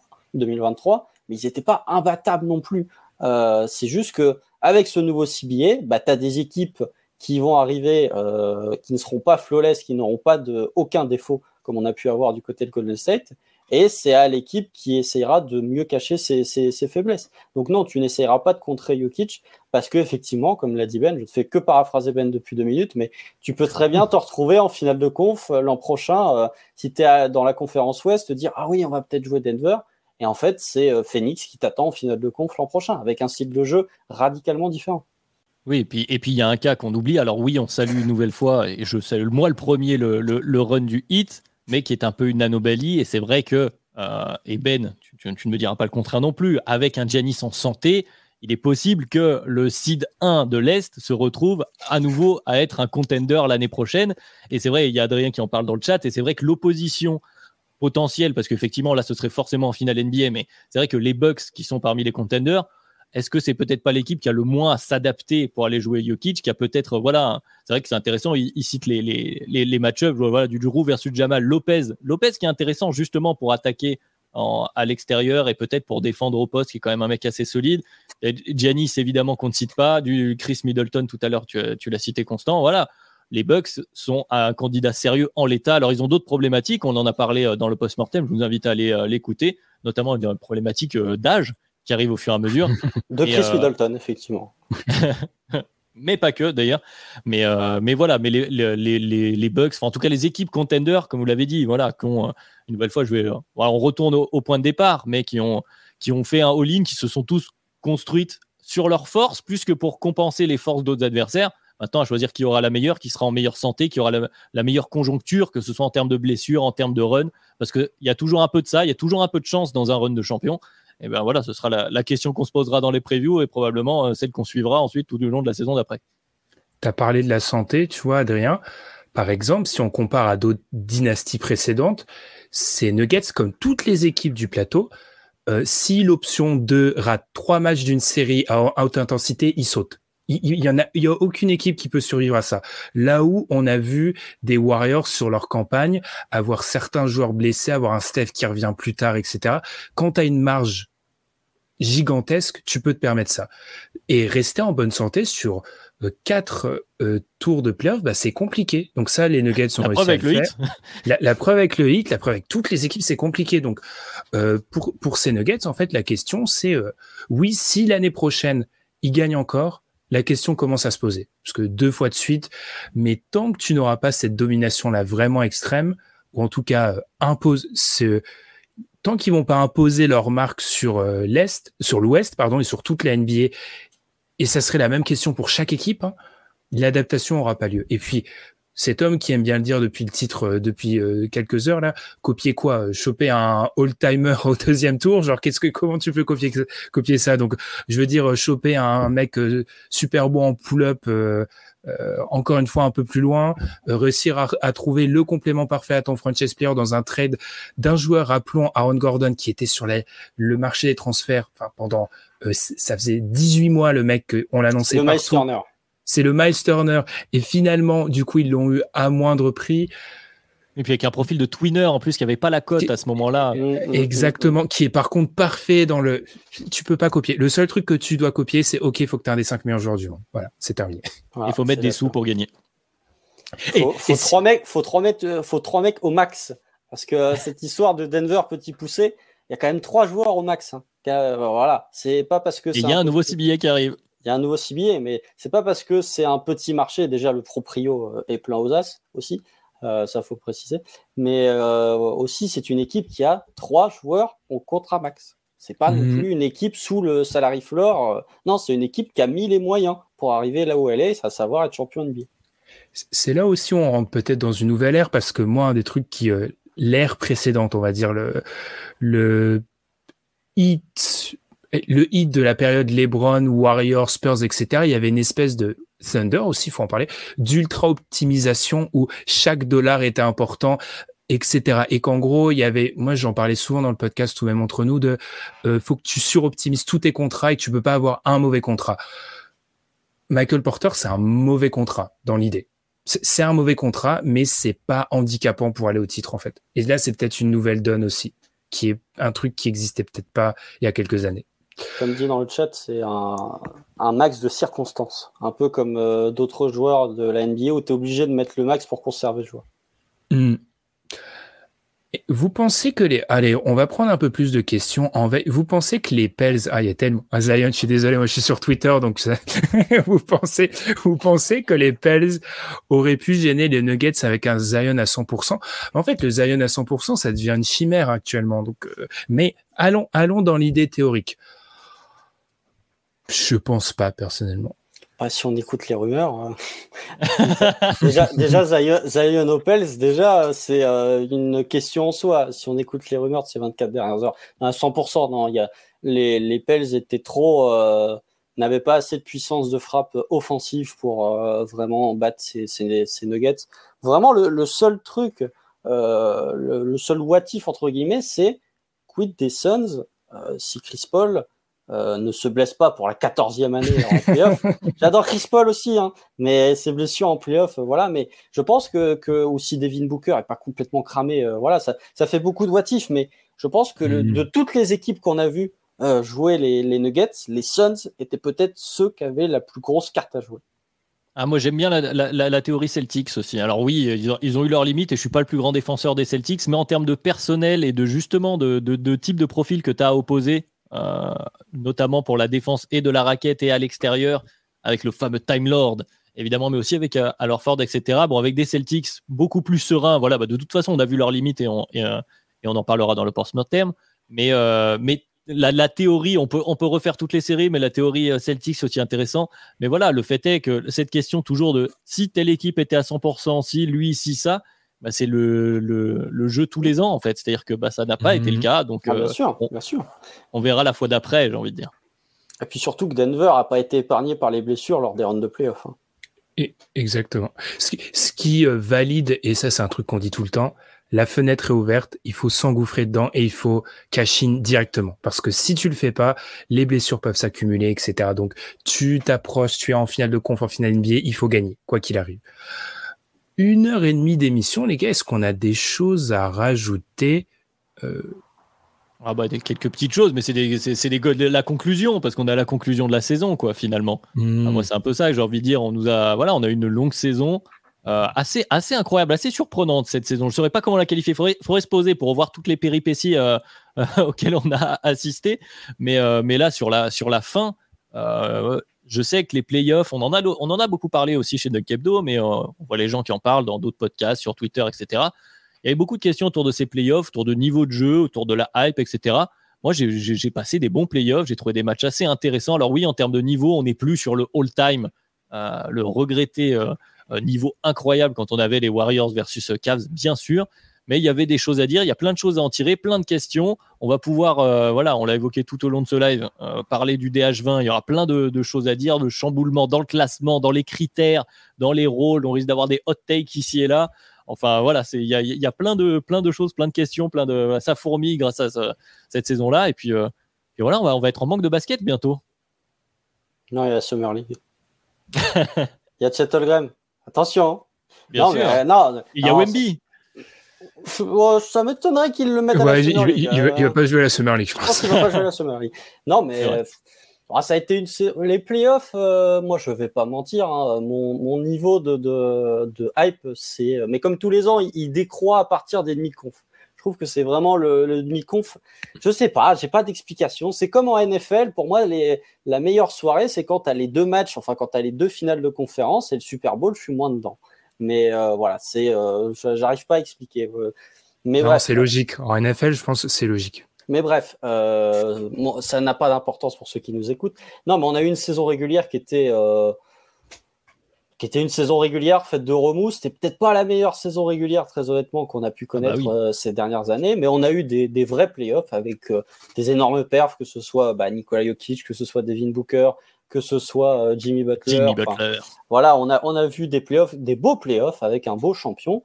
Et puis moi, je conclurai juste en disant que c'est la fin de la saison NBA, mais s'ouvre la meilleure partie de l'année Oh la draft, la free agency. On ne va parler que de théorique pendant trois mois et demi. Ça va être exceptionnel, moi je vous le dis. Euh, on va passer de très bons moments. Qui sont les podcasts les plus écoutés? Enfin, parmi les plus écoutés. Les, gens, eh, la théorie paye. L'espoir, comme dirait Tom. L'espoir. L'espoir fait payer. Euh, par rapport à cette saison, moi, globalement, par rapport aux playoffs, je pense que c'est une question de goût et c'est ce qu'on attend des playoffs. Et je pense que, par exemple, typiquement, moi et Adrien, on n'a pas les mêmes attentes des playoffs où moi, je suis dans une, un truc totalement froid, rationnel. Donnez-moi le meilleur basket possible. Je m'en fiche des équipes. Vous pouvez me mettre n'importe qui. Donnez-moi le meilleur basket possible. Et, je reste un peu sur ma fin, notamment sur la fin, parce que j'aurais vraiment aimé voir euh, ces Nuggets un peu plus poussés dans leur retranchement. Après, parfois, c'est intéressant de voir une équipe qui domine, un joueur qui domine. Il y a de, il y a un côté plutôt, euh, je sais pas, oui, intéressant à voir ça. Après, moi, c'est plutôt les, les, contrairement du coup à ce qu'a pu faire, euh, ce qu'ont pu faire les Nuggets, c'est trop la, la, variance de certaines équipes. T'as parlé des Celtics, Adrien, moi j'en ai marre, j'en ai marre des Celtics, qui, qui, où il y a la variance, c'est pas possible. Donc c'est peut-être ça qui me laisse un peu sur ma faim et c'est vraiment ce, ce concept que je, je, dois, je vais devoir travailler cet été pour vraiment le préparer pour pas le DH20 mais peut-être les prochaines années sur cette idée de vraiment de série de très très très très haut niveau. Bah, cette année encore, je suis un peut rester sur ma fin, quoi. De, de séries vraiment de niveau. Euh, je, je vais même pas pousser sur all time, mais élite vraiment sur la durée d'une série. Bah là encore, j'ai pas été servi personnellement. T'as le Warriors. Je suis pas sûr qu'on en ait une. Ouais, le, le Warriors Kings s'en est vraiment approché pour moi. Et mon vrai problème avec le Warriors Kings, Constant, c'est le tour d'après. Quand tu vois les Warriors ah, se faire ouvrir, tu te dis, ah, le, le, Warriors Kings et les quatre premiers matchs du Nuggets Suns, moi c'est ma série préférée de façon de, de tous les playoffs. Le Nuggets Suns, t'as quatre matchs de mhm. très très haut niveau quand même. Hein. mais voilà. Après, shot making de zinzin. Oui, mais même. enfin, c'était vraiment exceptionnel. Mais après, voilà, c'est effectivement si tu compares, si tu remets tout à l'échelle des Warriors avec KD, bah, tu remets tout à l'échelle d'une équipe qui est, et encore, je suis large, top 3 all-time. Même si tu prends les Cavs 2017, hein, c'est l'une des meilleures attaques all-time. Donc effectivement, on sort d'une décennie où tu avais, bah, le hit de LeBron, tu avais la décennie des Spurs, tu avais la, dynastie des Warriors. Là, tu es dans une période où c'est plus ouvert, c'est sûr. Mais euh, voilà, c'est. Ce qui serait vraiment embêtant, c'est que tu es une équipe qui surdomine avec un niveau de jeu qui est moins fort que ce qu'il pouvait y avoir du côté des Warriors. Ça, ce serait embêtant. Si Denver fait un sweep it avec euh, ce niveau de jeu, là, pour le coup, ce serait embêtant. Mais tu as quand même euh, voilà, si tu ramènes tout du côté de Golden State, bah forcément, ça va être moins bien. Ah, J'irai un peu nuancé en disant que je ramène pas au Golden State plus Kevin Durant, comme, on avait l'habitude de le dire, mais plutôt à la décennie pris en, entier. Mais encore une fois, il faut pas idéaliser cette décennie. C'est juste que je pense, encore une fois, moi, je réfléchis vraiment en termes de série de très très haut niveau. C'est peut-être ça qui me manque personnellement. Ouais, t'as pas, pas, eu, pas senti, t'as pas eu le moment où tu t'es dit c'est un très très haut niveau et ça peut basculer des deux côtés. Parce que c'est un peu ça, c'est que ces Nuggets, on les a sentis sereins tout le long. On avait envie, et c'est aussi pour ça, moi, c'est aussi un espèce de petit regret sur ces finales que le hit n'ait pas été incandescent comme ils l'ont été, parce qu'en fait, je pense que mhm. les Nuggets avaient la marge pour les, les, les, les vaincre quoi qu'il arrive. Mais en fait, ça aurait été, ça aurait été beau d'avoir ce hit plein feu et de pousser les Nuggets à jouer leur meilleur basket et pour gagner à l'arraché. Et c'est vrai que ça, ça, peut être un petit regret. Malheureusement, voilà, le, hit est, arrivé à bout de souffle euh, juste avant la ligne d'arrivée à quelques, à quelques centaines de mètres. C'était la, la fringale, comme on dit, voilà, dans cette période de, vélo là qui arrive. C'est ça, parce que la, marge, on en a déjà parlé, les gars, on ne va pas revenir dessus, mais ils sont à un quatrième carton de feu de prendre un sweep en fait. Ils sont quand même pas loin de prendre un sweep le, hit sur cette série. Donc euh, effectivement la, marge, comme tu l'as dit Adrien, était assez euh, impressionnante. Quelque chose d'autre à rajouter les gars Il fait il fait jour chez moi. Hein. Je tiens juste à dire que le, jour s'est levé. Hein. du coup, moi il fait nuit. Euh, est-ce qu'il y a quelque chose à rajouter les gars? Oh bon, on est bon. Hein. C'était un plaisir, mais c'est loin d'être fini. C'est ça qui est bon. Mmh. Et effectivement, bravo Nuggets encore une fois. Hein. Peut-être ah qu'on, c'est, c'est toujours ces épisodes de maintenant c'est le septième du coup c'est, c'est toujours difficile ces épisodes de fin de saison parce qu'on doit d'un côté euh, on doit d'un côté remettre en contexte le titre mais de l'autre bah, féliciter l'équipe qui a gagné et de parler un peu plus large. L'année dernière, on sait que les fans des Warriors avaient pas trop apprécié qu'on parle beaucoup des Celtics. Là, je pense qu'on a quand même bien fait une très longue page euh, pendant 1h40, hein, une très longue page euh, Nuggets. Du coup, on va vous remercier pour votre fidélité. Et comme c'est la fin de saison, on va vous remercier pour votre fidélité durant toute l'année, chers auditeurs, auditrices, euh, notamment pendant cette période où on a beaucoup envoyé. Hein. on a envoyé notamment euh, du post-mortem, du preview playoff. D'ailleurs, les post-mortem sont pas terminés. Hein. On a encore les Celtics à envoyer. On n'avait pas prévu que la série se termine aussi vite, en fait. Donc, du coup, Celtics devait sortir maintenant. Là, ça devait être à ce moment-là. On a aussi Tom, on vous l'a déjà un peu teasé euh, dans les podcasts sur les, euh, sur Twitter, qui vous a déjà concocté un, un des pastilles six billets. Donc j'ai déjà pu en avant-première euh, en écouter certaines et ça va permettre de comprendre certaines choses qui sont pas tellement bien comprises par nous, hein, vraiment aussi par rapport aussi toute, toute histoire. exactement, parce que Tom c'est le c'est le cabinet d'avocats un Feller par rapport à ce qui est euh, aussi bien. Et puis euh, cet été, on aura on a déjà des formats en préparation. La free agency bien évidemment. Bon, la draft, on sait pas trop ce qu'on va faire, on n'est pas le, le, moi moi on n'est pas sur Twitter. on n'est pas les plus grands fans de draft. Et puis globalement, bah encore une fois, remercier euh, toute l'équipe pour le travail fait. Alors, je sais, euh, Ben, merci à toi. Bref, euh, en tout cas, remercier, remercier toute l'équipe, les gars, parce que vraiment le rythme sur ces derniers dernières semaines était très compliqué. Donc, on vous remercie. Et puis, on dit quoi, les gars? Rendez-vous. Alors, continuez à nous écouter, hein, mais on dit quoi? Prochaine échéance, rendez-vous euh, draft, oui, constant. rendez-vous Et puis surtout, rendez-vous quoi? DH20 On commence déjà à le teaser en ce moment? Ah bah on en a beaucoup parlé tout le long, donc on peut dire. En tout cas, le DH20, il s'annonce animé, puis entre-temps, on va, continuer de, de, parler de plein de choses, ça c'est sûr et certain. le mien sera moins euh, euh, apocalyptique cette année que celui de l'an dernier. Ça, je peux ah, vous le garantir c'est le premier, c'est toujours un peu difficile. Hein, c'est le premier. en, tout cas, du coup, on vous, on vous remercie dans le chat. J'avais noté pendant l'épisode un Guillermo Ben Quartero. Là, on a maintenant Adrien M. Iri Kamel, l'ancien. C'est la finale de Colanta. Alors moi, j'ai pas suivi. Ça fait six semaines que j'ai pas suivi Colanta. Je veux pas me faire spoiler, mais ah, visiblement, c'est peut-être la finale de Colanta. Euh, beau boulot les gars. Euh, j'écoute avec attention votre podcast. Continuez. Ben merci Clyde 11 et merci à vous tous. Hein. On n'a peut-être pas Spotify, mais on vous avoue. Donc on vous remercie. oh là là. on vous remercie. On vous remercie beaucoup. Oui, on a la, on a la dent dure. Voilà. Et puis on vous rappelle de nous suivre pour ceux qui nous écoutent en podcast partout sur YouTube pour ceux pour ne rater aucun live. Du coup, quand vous êtes disponible, tous les lives, on le répète, sont disponibles en podcast, donc sur Apple Podcast, Podcast Addict, Spotify, euh, Deezer, etc. N'hésitez pas à nous noter. Et puis on travaille de notre côté sur le site, donc il sera peut-être normalement si je me mets un, un petit coup de pied aux fesses, il devrait être de retour vraiment à pleine puissance d'ici à la saison prochaine. Donc on va, on a aussi ce projet-là.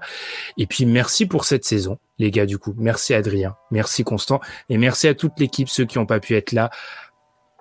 Amine, je vais le dire dans l'ordre alphabétique, je dois pas me rater. Attention. Alors, on va remercier Amine, Gabin, Madiane et Tom qui n'ont pas été là. Je, me souviens de l'ordre dans lequel je vous mets dans la conversation, c'est pour ça, qui n'ont pas été là. Et puis, on se retrouve très vite pour parler de draft et du reste. Merci Adrien, merci Constant, et puis à très vite. Salut Salut Merci à tous, merci Ben